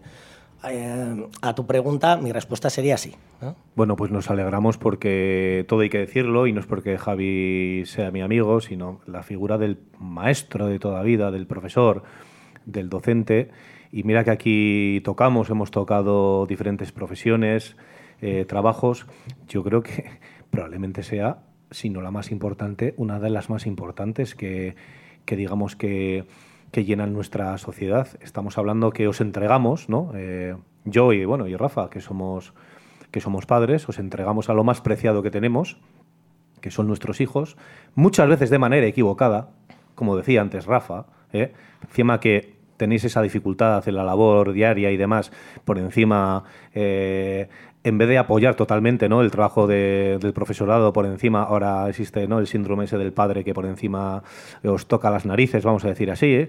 Eh, pero yo creo que hay que daros la, enhorabuena porque hacéis una, una labor eh, excepcional y muchas veces yo preguntaba lo de los medios porque mm, como pasa muchas veces en sanidad, incluso en seguridad, en policía, pues no se tienen todos los medios que se deben tener. Yo te quería preguntar, eh, nos has explicado además perfectamente en uno de los cambios, o no sé si es el cambio más importante, eh, pero esta puede ser la ley educativa, no es una pregunta con trampa, la ley educativa definitiva. Hemos conocido a lo largo de la historia, incluso nosotros, ¿no? Eh, provenimos por edad de los primeros cursos de, de la ESO, ¿no? Nosotros realmente se cambió el BUP, eh, fuimos pioneros en la ESO por edad. Ambos somos del año 83, además, tú y yo. Eh, ¿Crees que puede ser la ley educativa definitiva o vamos a asistir a este partido de tenis entre gobiernos cada vez que viene un gobierno? ¿O va a haber un- una gran sentada entre los que deberían de decidir esto es lo mejor para nuestros menores, para la educación, para nuestros alumnos? Vamos a firmar un gran pacto nacional por fin. Hombre, lo que en está pro de claro, la educación. Lo que está claro que el componente político siempre va a existir y según ¿no? quien esté en el poder, pues eh, la educación es algo que se va a aplicar de una manera u otra. Sí que creo que la tendencia debería ir por aquí, debería ir en, yo creo que la- las, las ideas eh, recogidas ¿no? en, en esta ley, yo creo en ellas mucho, ¿no? yo, yo y mi equipo directivo creemos mucho en esto. Eh, obviamente, obviamente no todo lo que se ha hecho pues está pues bueno, de forma perfecta o, o encaminada eh, de forma proactiva, ¿no? Porque sí que hay, eh, pues bueno, yo te hablaría, por ejemplo, eh, de la enseñanza en ámbitos, eh, os hablaría mucho más, ya os lo he comentado, Sí, y yo sí. creo que sí que es este el modelo futuro que tenemos que aplicar, ¿no? Porque es una educación totalmente competencial, eh, para que los alumnos, pues bueno, eh, sean de verdad, ¿no? El, el centro del sistema, ¿eh? ¿de acuerdo? Eh, pero cambios habrá y cambios de leyes habrá. Pero yo me- mm, quiero pensar que el modelo, el modelo propuesto va a ser, va a tener una continuidad. ¿eh? Claro, pues bueno, eh, no soy una pitonisa y no te puedo decir lo que va a pasar. Pero sí que me gustaría que se trabajara en este sentido. Ahora, para ello, para ello hay que hilar muy fino y se tienen que hacer las cosas muy bien. Es decir, no podemos estar proponiendo una educación por ámbitos en primer ciclo de la ESO, por ejemplo, si luego en segundo de bachillerato seguimos encaminando ¿no? su último curso, en, en, por ejemplo, en, ICAS Videa, eh, de cara a enfrentarse a, a una selectividad que no es competencial. Que está hablando de, to- de todo lo contrario, no del sistema Eso es, antiguo, digamos. ¿no? Eso es. Entonces sí que sí que yo he visto pues un borrador de una selectividad nueva que en principio se iba a aplicar el curso que viene. Ya la han retrasado hasta el curso 2027-28, me parece que es. Y no, yo eso sí que no tengo claro cómo lo van a implantar, cuándo, ¿eh? pero pero sí, sí, yo creo que la metodología tiene que ir por estos derroteros. ¿eh? Perfecto. La la verdad es que nos estás dejando, estábamos excitados como cada vez que grabamos RQR, pero nos estás dejando súper tranquilos con... Y qué gusto da cuando una persona habla de lo que sabe. No como, no como Rafa. Habla, Rafa. Javi, me atrevo a, a hacerte una pregunta. Y evidentemente, repito, eh, desde la más absoluta intento imparcialidad, pero claro, con mi, con mi bagaje y mi manera de pensar y mi experiencia. Eh, con esta nueva ley había habido una cosa que me ha llamado mucho la atención a mí y a muchísimos padres, conocidos, amigos, y es, son los suspensos. Ha habido muchísima controversia, lo ves en, en- en internet, en, en- telediarios, etc. Se ha dicho de todo. El problema es que cuando se habla de todo en la sociedad de hoy en día, ya llega un momento que te pierdes exactamente en cuál es realmente lo que se está aplicando, cuál es la información. No sé si en tu centro o en general aquí en, País Vasco o en, España en general, se está diciendo que ahora los, chicos pues pueden pasar con, no sé, con uno o dos o tres o varios suspensos. No tengo ahora mismo el dato de, de número de asignaturas suspensas a- en eso y especialmente en bachiller, porque luego llegas, claro, mi punto de vista es que luego llegas a bachiller y a la universidad y a tu trabajo y ahí no te permiten suspender. O sea, yo en mi trabajo a mí no me permiten suspender. Y en la universidad, si suspendes, hasta donde yo hice la universidad, mi licenciatura, si suspendías, volvías a repetir asignatura o curso. Ahora mismo la LOMLOE, o vosotros en, en este, como has dicho antes, en, esta, en este borrador, ¿qué es lo que se está haciendo en este curso o en el anterior o qué se va a implantar en el futuro de cara a suspensos? Es decir, ¿er- er- ¿realmente los chavales pueden pasar con suspensos mediante una coordinación entre varios profesores que digan, este chaval ha suspendido tres pero se lo merece? ¿Eso es beneficioso o perjudicial para los, para los alumnos? ¿Cuál es tu punto de vista? Vale, primero esto no, o sea, lo primero que quiero aclarar es que no es de la nueva ley. ¿eh? Yo llevo ya unos cuantos años en, en la, en la educación pública y son unos cuantos los alumnos y alumnas eh, que han conseguido, pues, por ejemplo, el graduado escolar que se, que se otorga tras los estudios de cuarto de la ESO, Sí. con eh, materias suspensas. Y pues bueno, en el, en el claustro extraordinario de, de profesores, alguna vez hemos votado a mano alzada. ¿eh? Y esto ocurre en todos los centros. Y Votar para, para, pa- para a ese alumno para habilitarle para el título, digamos. Eh, Con las- Sí, esto se, ha- esto se hace Me cuando... me parece supercurioso, yo No, desconocía No, este- sí, a ver, esto es algo que, que tiene que ver con un concepto nuevo que hay en la nueva ley que se llama el perfil de salida del alumnado, ¿vale? Que es eh, lo principal que tenemos que tener en cuenta para la promoción de los alumnos y para pues, lo- la, secu- la consecución de, de los títulos, ¿vale? Lo que recoge este, este borrador de ley es que un alumno y alumna, siempre que el, el cuerpo docente lo estime, ¿vale? pueda conseguir este grado escolar y por lo tanto superar cuarto de la ESO hasta con dos suspensos. Pero siempre, repito, con el consenso de, eh, de- de los profesores. Algo que ya venía ocurriendo. En el caso de bachillerato, en segundo de bachillerato, el alumno puede obtener el título con un suspenso ahora. ¿vale? No podría presentarse a la selectividad, a la, a la prueba de acceso a la, uni- de- a la universidad en, la- en su primera convocatoria, que es, eh, es en junio, sí podría hacerlo en julio y con una asignatura suspensa. ¿vale? Esto es lo que, bueno, en principio recoge este borrador de ley. Pero ya os digo que no es nada nuevo. Lo que sí es que ahora pues, se ha verbalizado, se le ha puesto un nombre, es el perfil de, el perfil de salida, que a mí me parece muy interesante porque sí que es cierto que, bueno, que si estamos proponiendo una, eh, una evaluación o un trabajo, porque es todo, la metodología, que luego tiene que tener su continuidad en los criterios de evaluación ¿no? y en la evaluación final. Si, si estamos pro- eh, proponiendo que sea competencial, ¿sí? pues una persona a la que una materia en concreto se le dé mal, ¿de acuerdo? Pues bueno, quizá, quizá esa persona mm, deba poder ¿no? de conseguir el título pese a que, yo qué sé, en inglés tenga carencias importantes. o sea, que se, inte- intenta ver al alumno como algo global, digamos, ¿no? Sí. O algo competencial, algo global, ¿no? Sí, bueno, Vamos. es una discusión muy amplia, pero, Sí, sí. pero bueno, sí, eso es. ¿eh? Y, y yo, yo pues, mi- en mi opinión, está bien. Ahora, tiene que haber trabajo. O sea, lo que no puede ser es darle el título a alguien y que diga, bueno, pues mira, yo voy a coger y lengua, que es un horror, y matemáticas, estas dos las voy a dejar desde el principio, no voy a ir ni a clase o voy a dedicarme a dinamitar la clase. Esto no se permite porque luego tiene que haber un consenso, ¿no? Pero si es alguien que trabaja, es alguien que lo intenta, es alguien que, que no ha llegado quizás a, a lo que se, a los objetivos finales que se les, ha- que se les pide ¿no? en, este, en cada uno de los cursos, pero ha habido un esfuerzo y en el resto de, de competencias creemos que tiene, que ha cumplido con ese perfil de salida, ¿por qué no? no? Yo vamos, sí que estoy, sí que estoy a favor de estos conceptos, que son de difícil aplicación, repito. ¿eh? Qué, inter- qué- qué interesante. Buena pregunta, Rafa. Ahora ya calladito hasta las 5, ¿vale? Sí, porque me ha dado que pensar. Eh, de eso se trata, ¿no? De preguntar y que te contesten y que te quedes pensando porque me parece muy interesante la respuesta, Javi. Muy bien. Eh, vamos a entrar, eh, Javi, amigo, compañero, en el aspecto un poco más personal, porque yo siempre a los invitados, o Rafa y yo, siempre que venís, nos gusta un poco ahondar, aparte de lo que traigáis, a qué os dediquéis, en el discurso global, un poquito en lo personal. Entonces me gustaría preguntarte, yo puedo saberlo, pero quiero que lo transmitas porque yo creo que es muy chulo a nuestros eh, radioescuchantes, eh, ¿de dónde puede venir o dónde te viene esa vocación por la, por la, enseña- por la enseñanza? O sea, es decir, ¿por qué alguien quiere, quiere ser profesor sabiendo que luego será el siguiente tema? un poco de cómo está la cosa, ¿no? También y cómo está la chavalada y, los chicos de hoy en día, que puede en un momento dado, por muchas ganas que tengas de ser profe, echar un poquito para atrás. ¿A ti de dónde te viene la vocación? Bueno, yo la verdad que bueno, yo empecé a estudiar eh, filología hispánica, más que nada por la literatura. ¿no? Yo era un apasionado de, de la literatura y es pues, bueno, lo que me hizo decantarme por este tipo de estudios.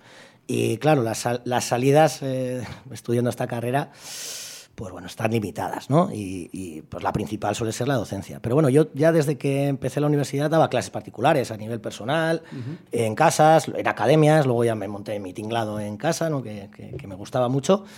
Y, y nada más terminar, pues ya enseguida, pues eh, bueno, yo trabajé en, el ayuntamiento, en Noravida, en una sección muy interesante de cursos de certificación profesional. eh, y me gustó mucho siempre. Y he pasado por, no sé, eh, por diferentes eh, lugares, por diferentes etapas educativas. He estado desde formación profesional básica, ayuntamiento, como os digo, clases particulares y ahora, pues bueno, en esta educación secundaria y bachillerato. Y, y siempre me ha gustado trabajar con adolescentes, ¿vale? Siempre me ha gustado eh, enseñar lo que yo sé o intentar transmitir lo que yo sé y sobre todo mis pasiones, ¿no? Y entonces, pues bueno, yo creo que es un conjunto de todo ello. Yo la verdad es que empecé, ya os digo, ¿eh? no, no fue apuntarme a filología hispánica para, para ser profesor, pero ya enseguida pues vas viendo, ¿no? Porque si eres un poco proactivo, miras a futuro y digo, bueno, ¿yo qué voy a hacer con mi vida, no? Entonces, o eres editor, o bueno, ¿no? Pero, pero bueno, básicamente, básicamente empecé a dar clases también eh, a nivel particular y, y me gustó mucho. Qué bien y qué bonito, Rafa, Tengo otra, tengo otra. que alguien... ¿Puedo? Sí, pero que alguien se quiera... No, no puedes, pero sí te voy a dejar. Que alguien se quiera dedicar a la cultura, a la enseñanza, a la educación. Mm. Y además con esas ganas y además con, con lo especial que es. Venga, te dejo. Ahora que mencionabas em, a los mm, chavales, tu pasión por ello, eh, estás en contacto continuo con, con el futuro, básicamente, de nuestra sociedad y de nuestro país. Desde tu perspectiva, ¿vale? Una buena y una mala. Em, porque a mí siempre me gusta pues lo de siempre, ¿no? Eh, más que comparar, el entender la situación actual respecto a lo que venimos, ¿no? De donde venimos en los últimos 10, 20, 30 años, lo que tú has vivido como joven y luego como docente. A ver si me lo puedes, digamos, resumir de una manera un poco burda, pero dime un aspecto positivo de los chavales a día de hoy. Chavales, repito, de la edad que tú estás enseñando, ¿de acuerdo? De, no sé, desde los 12, 13, 14 años hasta los 17, 18. Algo que veas que realmente ellos han avanzado y han mejorado respecto a lo que fuimos nosotros pues en los 80 y los 90, y algo que creas, en tu humilde opinión, pues que quizás se ha descuidado o los chicos deberían mejorar o reconducir algunas, eh, no sé, algunas situaciones o algunas eh, eh, formas de actuar que tienen hoy en día. Básicamente, algo bueno y algo malo de lo que tú ves a día de hoy en chavales de esta edad.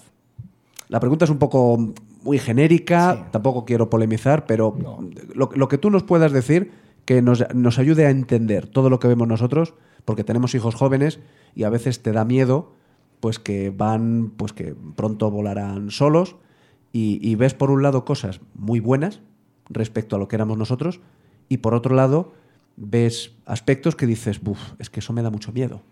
Que sepas que en la entrevista previa hemos estado hablando de esto, ¿eh? Me gusta. Bueno, esto es un tema. Sí, sí.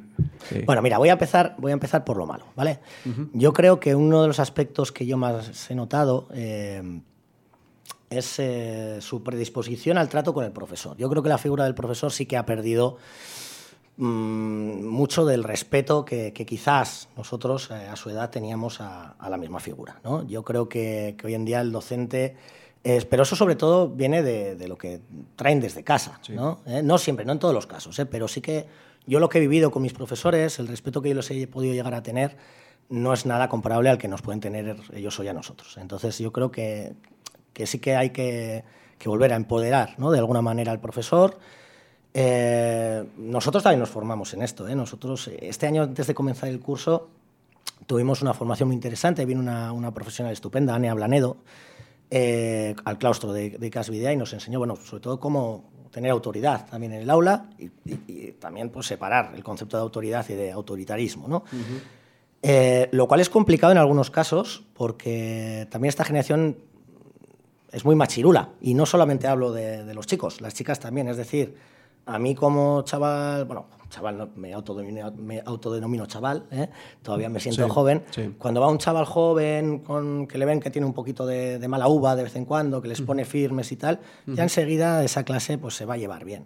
Lo tienen mucho más difícil las chicas de mi edad, ¿no? Eh, pero eso ya de por sí, o sea, por defecto, ¿no? Qué, Entonces qué- es qué- qué interesante. ¿eh? Eso, por, eso lo vemos y eso es por defecto y eso lo reconocen ellos también. Y el aspecto positivo, bueno, son muchos, es que son muchos los que destacaría. Pues mira, así a bote pronto, ¿eh? se me ocurre que, bueno, eh, toda esta digitalización a la que estamos asistiendo eh, hace que, que estos adolescentes pues tengan mucho acceso a mucha información, sepan de los aspectos que les gustan, sepan mucho, nos enseñan mucho, yo aprendo mucho con los chavales y, la, forma en la que manejan los ordenadores, mejor que nosotros, las aplicaciones, se puede trabajar muchos proyectos de cualquier manera, cómo llegan, cómo saben buscar, cómo llegan a la información, la comunicación, ¿no? Pues les, les da otro toque, ¿no? Cuando yo empecé, pues no había esto, ¿no? Cuando yo empecé en la docencia. Y eso es un- uno de los aspectos. Quizá sea un poco trivial, pero yo lo noto, yo lo noto. Yo, por ejemplo, hay algún aparato todavía en clase que le digo a algún alumno, oye, venga, eh, enciende esto. ¿eh? Sí. Y yo, vamos, no tengo demasiados problemas con la nueva tecnología, pero es que mm, son muy hábiles, ¿no? Y es, al- es algo que, que noto mucho, ¿no? Esta, de esta generación. Con sus luego aspectos negativos que imagino que luego comentaremos. también, Nativos ¿no? digitales, que se dice ahora, que nacen. ¿Otro, ¿Otro neologismo tuyo o esto lo has leído? No, eso lo he leído, de vez en cuando leo, ¿eh? Mira, ah, te creo, te me, creo. me está empezando a, va- a En el vacilar. váter, me está, en el váter. Me está empezando a vacilar el invitado. Eh, yo tengo, yo soy de los Es- que Espera que voy a llamar a mi madre. en el baño, en el baño, yo tengo libros. Yo tengo libros. Sí, lo sé, sí, lo sé. Nada de, no, me voy al baño y me quedo con mi teléfono viendo vídeos. No, yo en el, en el baño tengo libros. Pero tío. ¿sabes qué, jefa? Que la mayoría tienen las páginas pegadas. Dios. Joder, lo ha dicho. Lo ha dicho en directo. Oye, ¿en qué habíamos quedado? Cielo ¿En- santo. ¿En qué habíamos quedado? Cielo Eso, santo, eh. qué burdo, qué horrible, qué imagen. Eh, Javi, perdona porque esto es RQR y ya sabemos que nos enfrentamos a este tipo de situaciones. Eh, Rubén es, es, es lo que es y da para lo que da.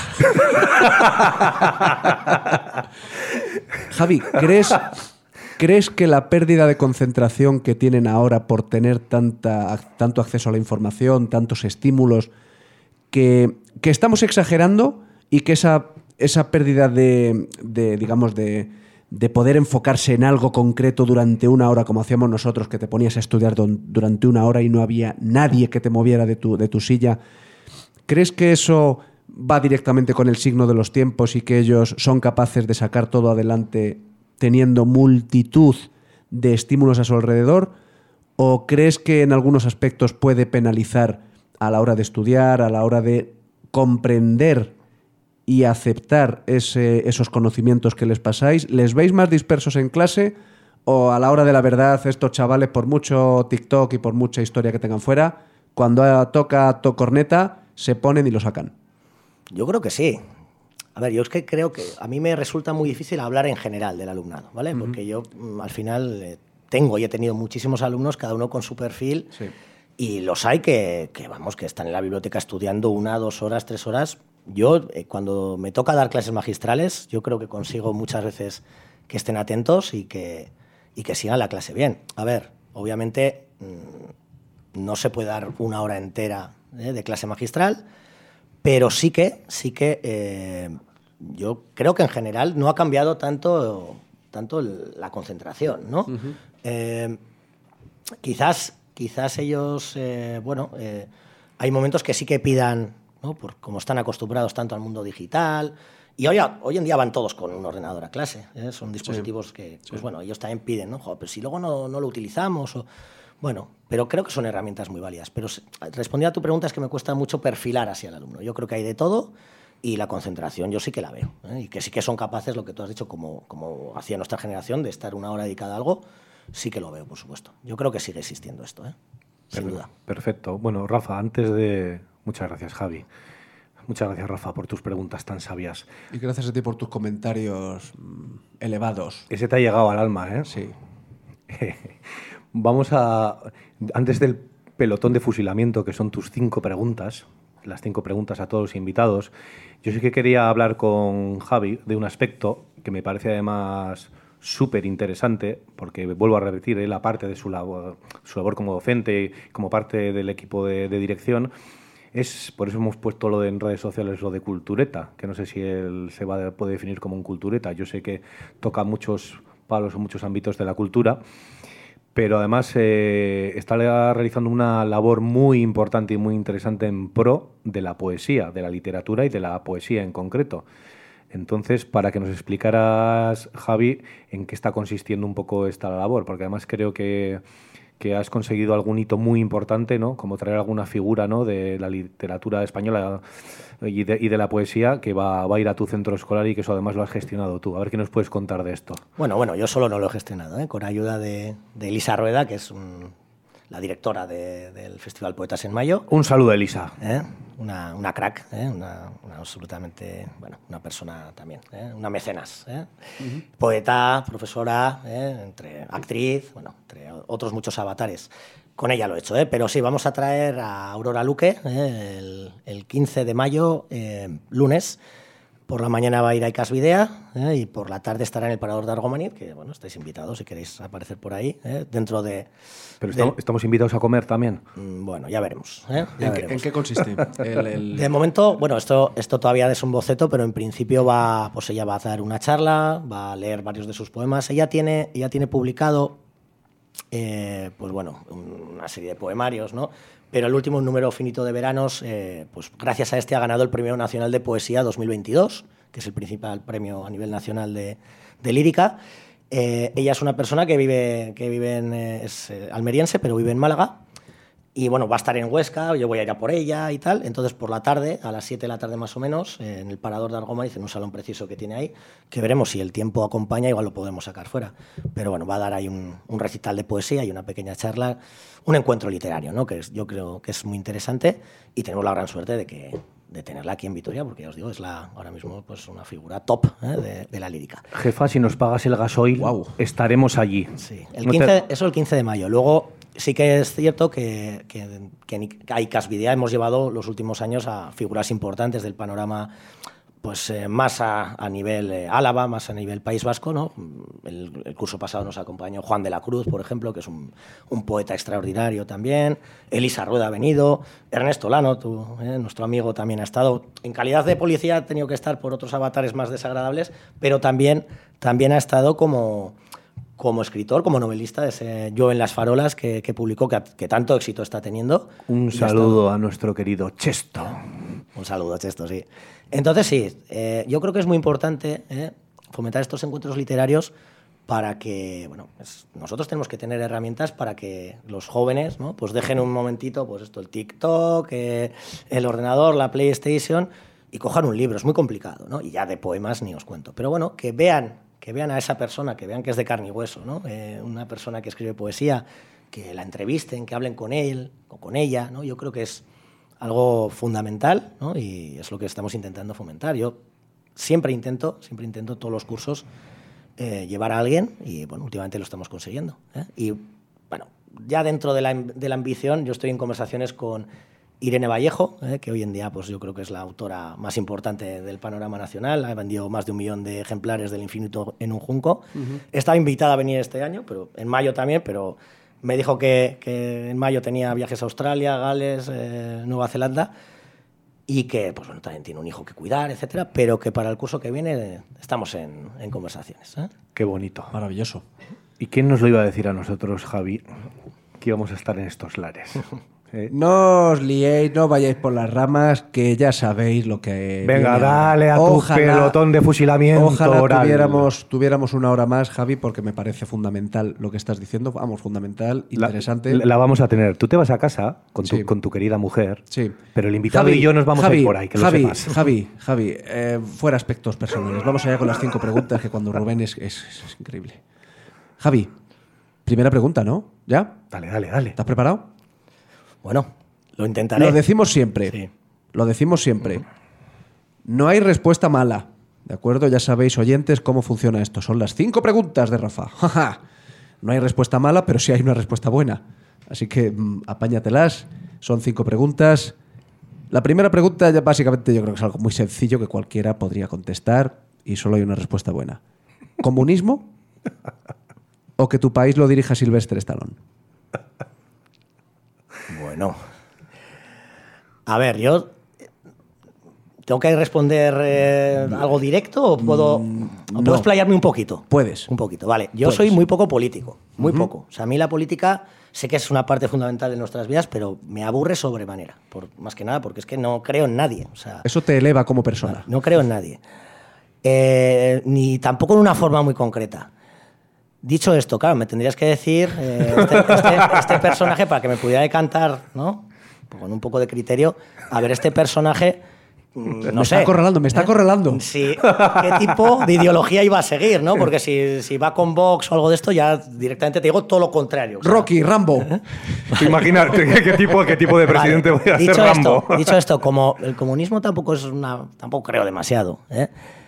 Y viendo los dirigentes que hemos tenido, porque no, no creo que muchos puedan superar a un Aznar o a un Mariano Rajoy, y hemos seguido vivos, pues me voy a decantar por esta. Dejamos a esta lonera, ¿no? Venga. Eligió. Sabiamente. Em, que tú recuerdes la mejor lección que te han dado en tu vida. O la- el mejor aprendizaje que hayas tenido, que tú recuerdes, tu padre, tu abuelo, un profesor, un mentor, un, un alumno, algo que se te quedara grabado que dijeras, joder, eso me lo llevo para siempre. Jo, pues yo el curso pasado eh, tuve, tuve un par de alumnos, pero sobre todo uno que, que estuvo atravesando una, una época muy, muy, muy, muy, mala y, y me enseñó que, que- que incluso eh, estando en el fango, incluso que hay que buscar ese ápice de luz ¿no? para, para seguir y verlo, ¿no? la lección que me dio es verlo tirar para adelante a duras penas, pero poder con ello y hoy en día verlo y verlo bien, esa es yo creo la lección, ¿no? la tenacidad que mostró ese alumno cuando estaba totalmente hundido. Uno de los valores de Requer, sin duda. Estupendo, estupenda respuesta. Tercera, la última multa o sanción que te hayan puesto. Tráfico. Todos los invitados me miran a mí. Exhibicionismo, escándalo público. eh, bueno, aquí hay para dar y regalar. Yo no sé si puedo decir esto en antena, pero a mí es que las multas que me ponen me las quita Rubén. Puedo- bueno, ya lo he dicho. entonces. Ya está dicho, ya está Eh, dicho. Pues mira, la última, la última creo que fue que tuve que ir a hacer una gestión a la universidad.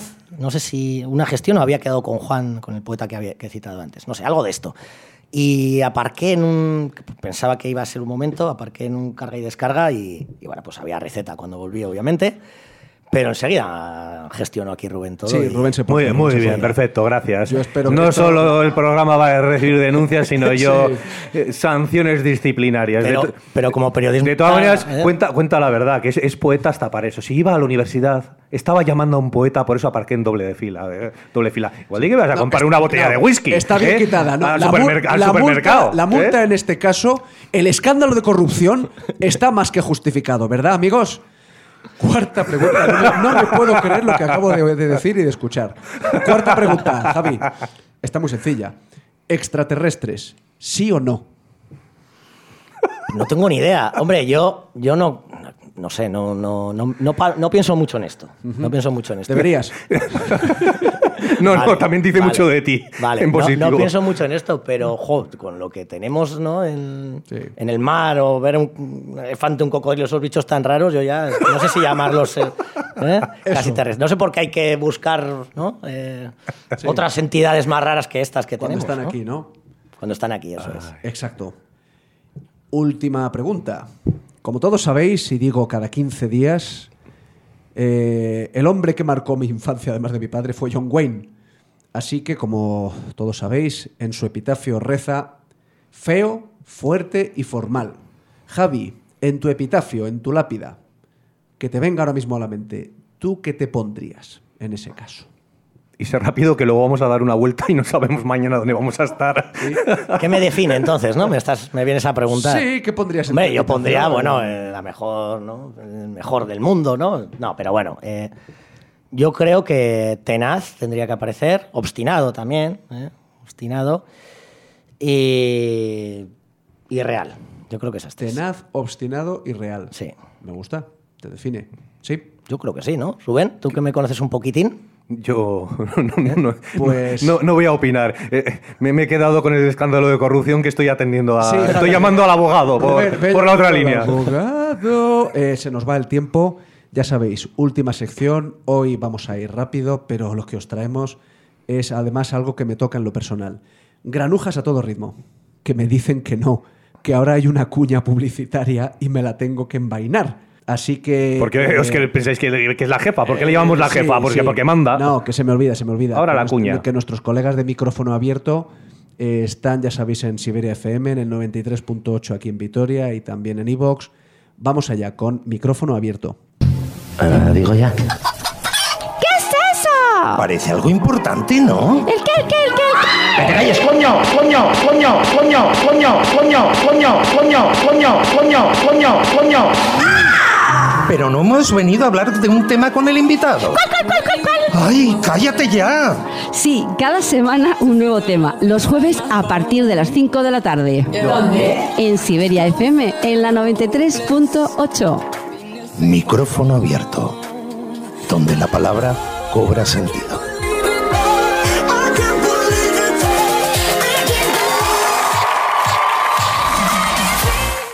Con lo de la cuña, me vais a permitir que, se me ha ido el programa. Yo me he permitido traer hoy, efectivamente, a Rocky Balboa. Porque sí, eh, lo reconozco amigos, soy un enamorado del pasado, vivo en el pasado. Y como mencionamos la semana pasada, en el, hace 15 días, en el podcast anterior, con nuestra gran guerrera que vino aquí a demostrarnos cómo lucha, ella mencionó a Rocky Balboa. Y qué coño, os hemos traído una de las mejores frases. ¿Cómo, cómo, cómo, cómo decirlo? O sea, cómo. Quiero que lo escuchéis básicamente. Esto es, en mi opinión, lo que todo alumno, persona, eh, señor, mujer, caballero, dama, todo el mundo. Cocodrilo. de- cocodrilo dandy. Esto es lo que dice Rocky Balboa a los chavales de hoy en día. Voy a decirte algo que tú ya sabes. El mundo no es todo alegría y color. Es un lugar terrible y por muy duro que seas es capaz de arrodillarte a golpes y tenerte sometido permanentemente si no se lo impides. Ni tú, ni yo, ni nadie golpea más fuerte que la vida. Pero no importa lo fuerte que golpeas, sino lo fuerte que pueden golpearte y lo aguantas mientras avanzas.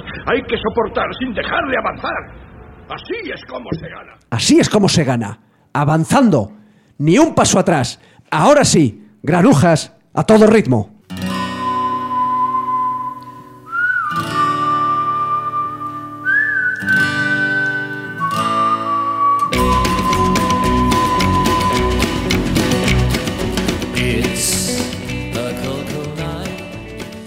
Como os decíamos antes, os hemos traído una película española estupenda y hoy os traemos un disco español. Delicioso. Sí, delicioso.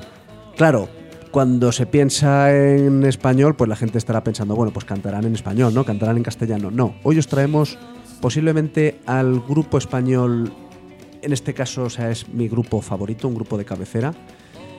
Tengo por honor ser el primo hermano del frontman, del cantante Al Navarro, con quien comparto sangre, apellidos e historia. Desde aquí, por supuesto, ya sabes Rubén qué hacemos, te mandamos un saludo muy fuerte, primo. Un saludo. Os traemos a los Boo Devils, eh, un grupo madrileño fundado hace ya muchos, muchos años en el corazón de Madrid, cinco miembros, eh, diferentes formaciones, diferentes discos. Hoy os traigo el noble arte del rock and roll.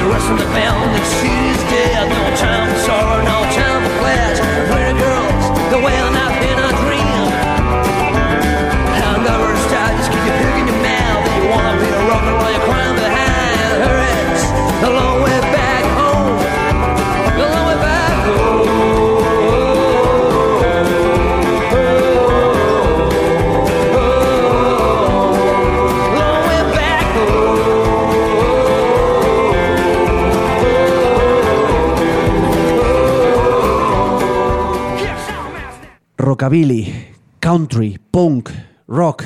Escucháis influencias de Cash, de los Cramps, de los Straight Cats. De Rosalía. De joder, joder, joder.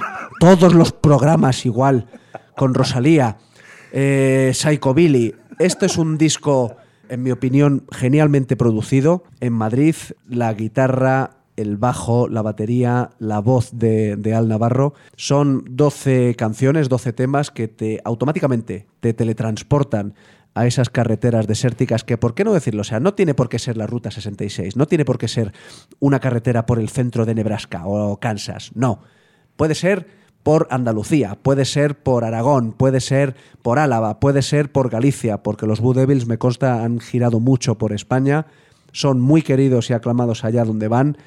Esas eh, noches eternas, esa melancolía alcohólica y una diversión sin freno. Os invito a que busquéis el disco, compradlo, lo tenéis en, en- todas las plataformas disponibles. Para mí es algo más que recomendable. Es rock castellano, cantan tanto en inglés como en español. Me parecen una de las bandas más atrevidas, originales y compactas del panorama musical español. No tengo mucho más que decir, salvo que saludar fervientemente, he dicho fervientemente tres veces en este programa. ¿Cuándo va a venir tu primo por aquí? Mm, Ojalá que venga pronto. Tenemos una entrevista pendiente con los Blue Devils. Os voy a dejar con mi canción favorita, Hotspur, y poco más que decir. Las palabras sobran cuando hablan las espuelas, las pistolas y la arena en el desierto. Y el sudor. Hotspur.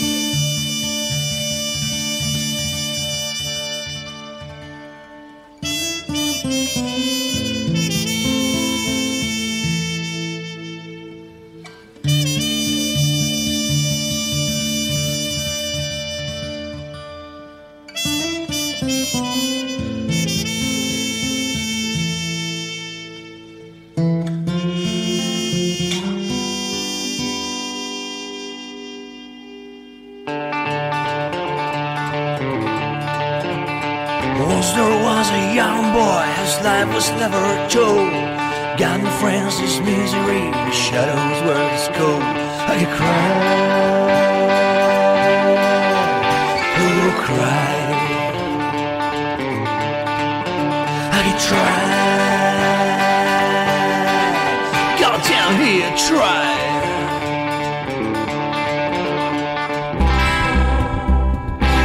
To hold his gun,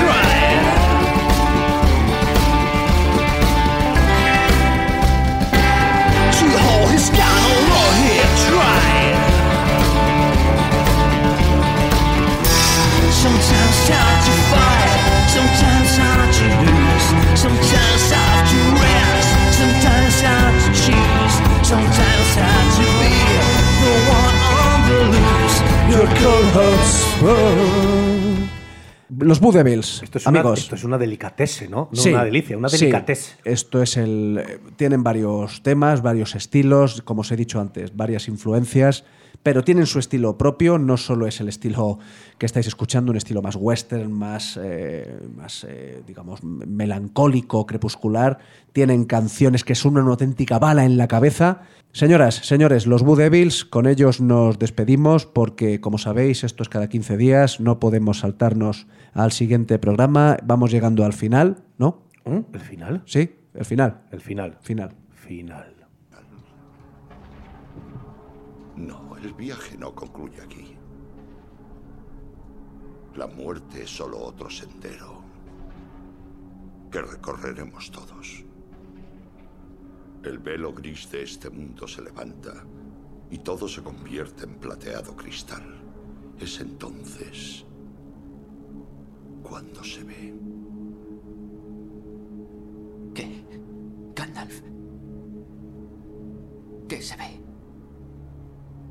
Blanca orilla. Y más allá,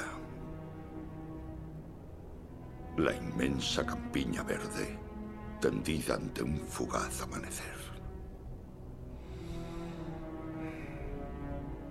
Bueno, eso no está mal. No.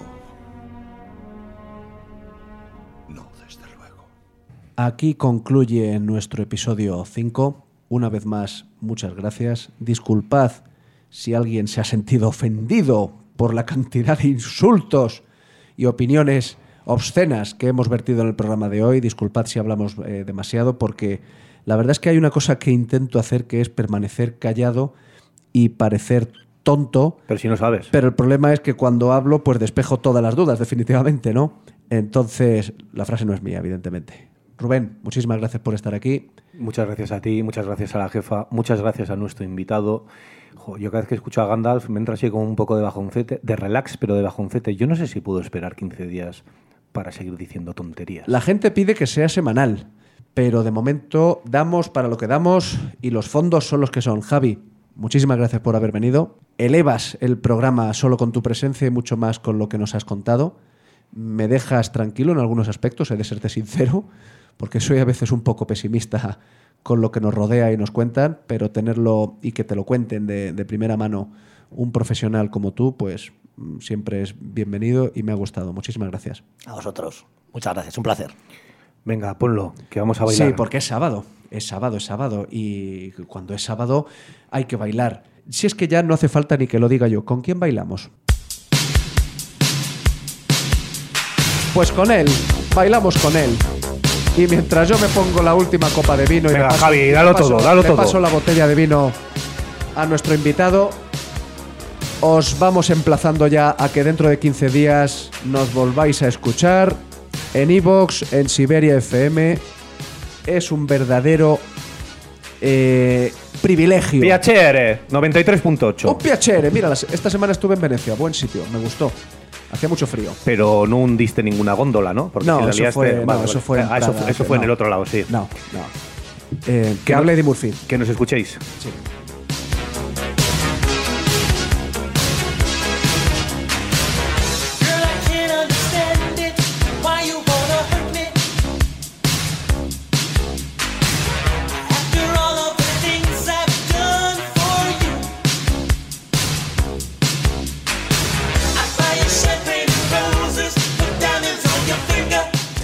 Como siempre, podéis escribirnos, nos podéis pedir un disco, una película, una canción, esa canción especial que queréis compartir con vuestro chico, con vuestra chica. Ese tema del que tenemos que hablar. Sí, no sé de qué tema estás hablando ahora, pero te digo que sí. Jo, macho. Para está- no, para no decirte que no y ya está. Va, lo del vino vamos a empezar a sopesarlo, ¿eh? Porque te me Sí, porque ¿eh? llevo ya tres copas y la cosa se nota. RQRers, ¡Os un abrazo, queremos! un abrazo muy grande, un privilegio. Gracias.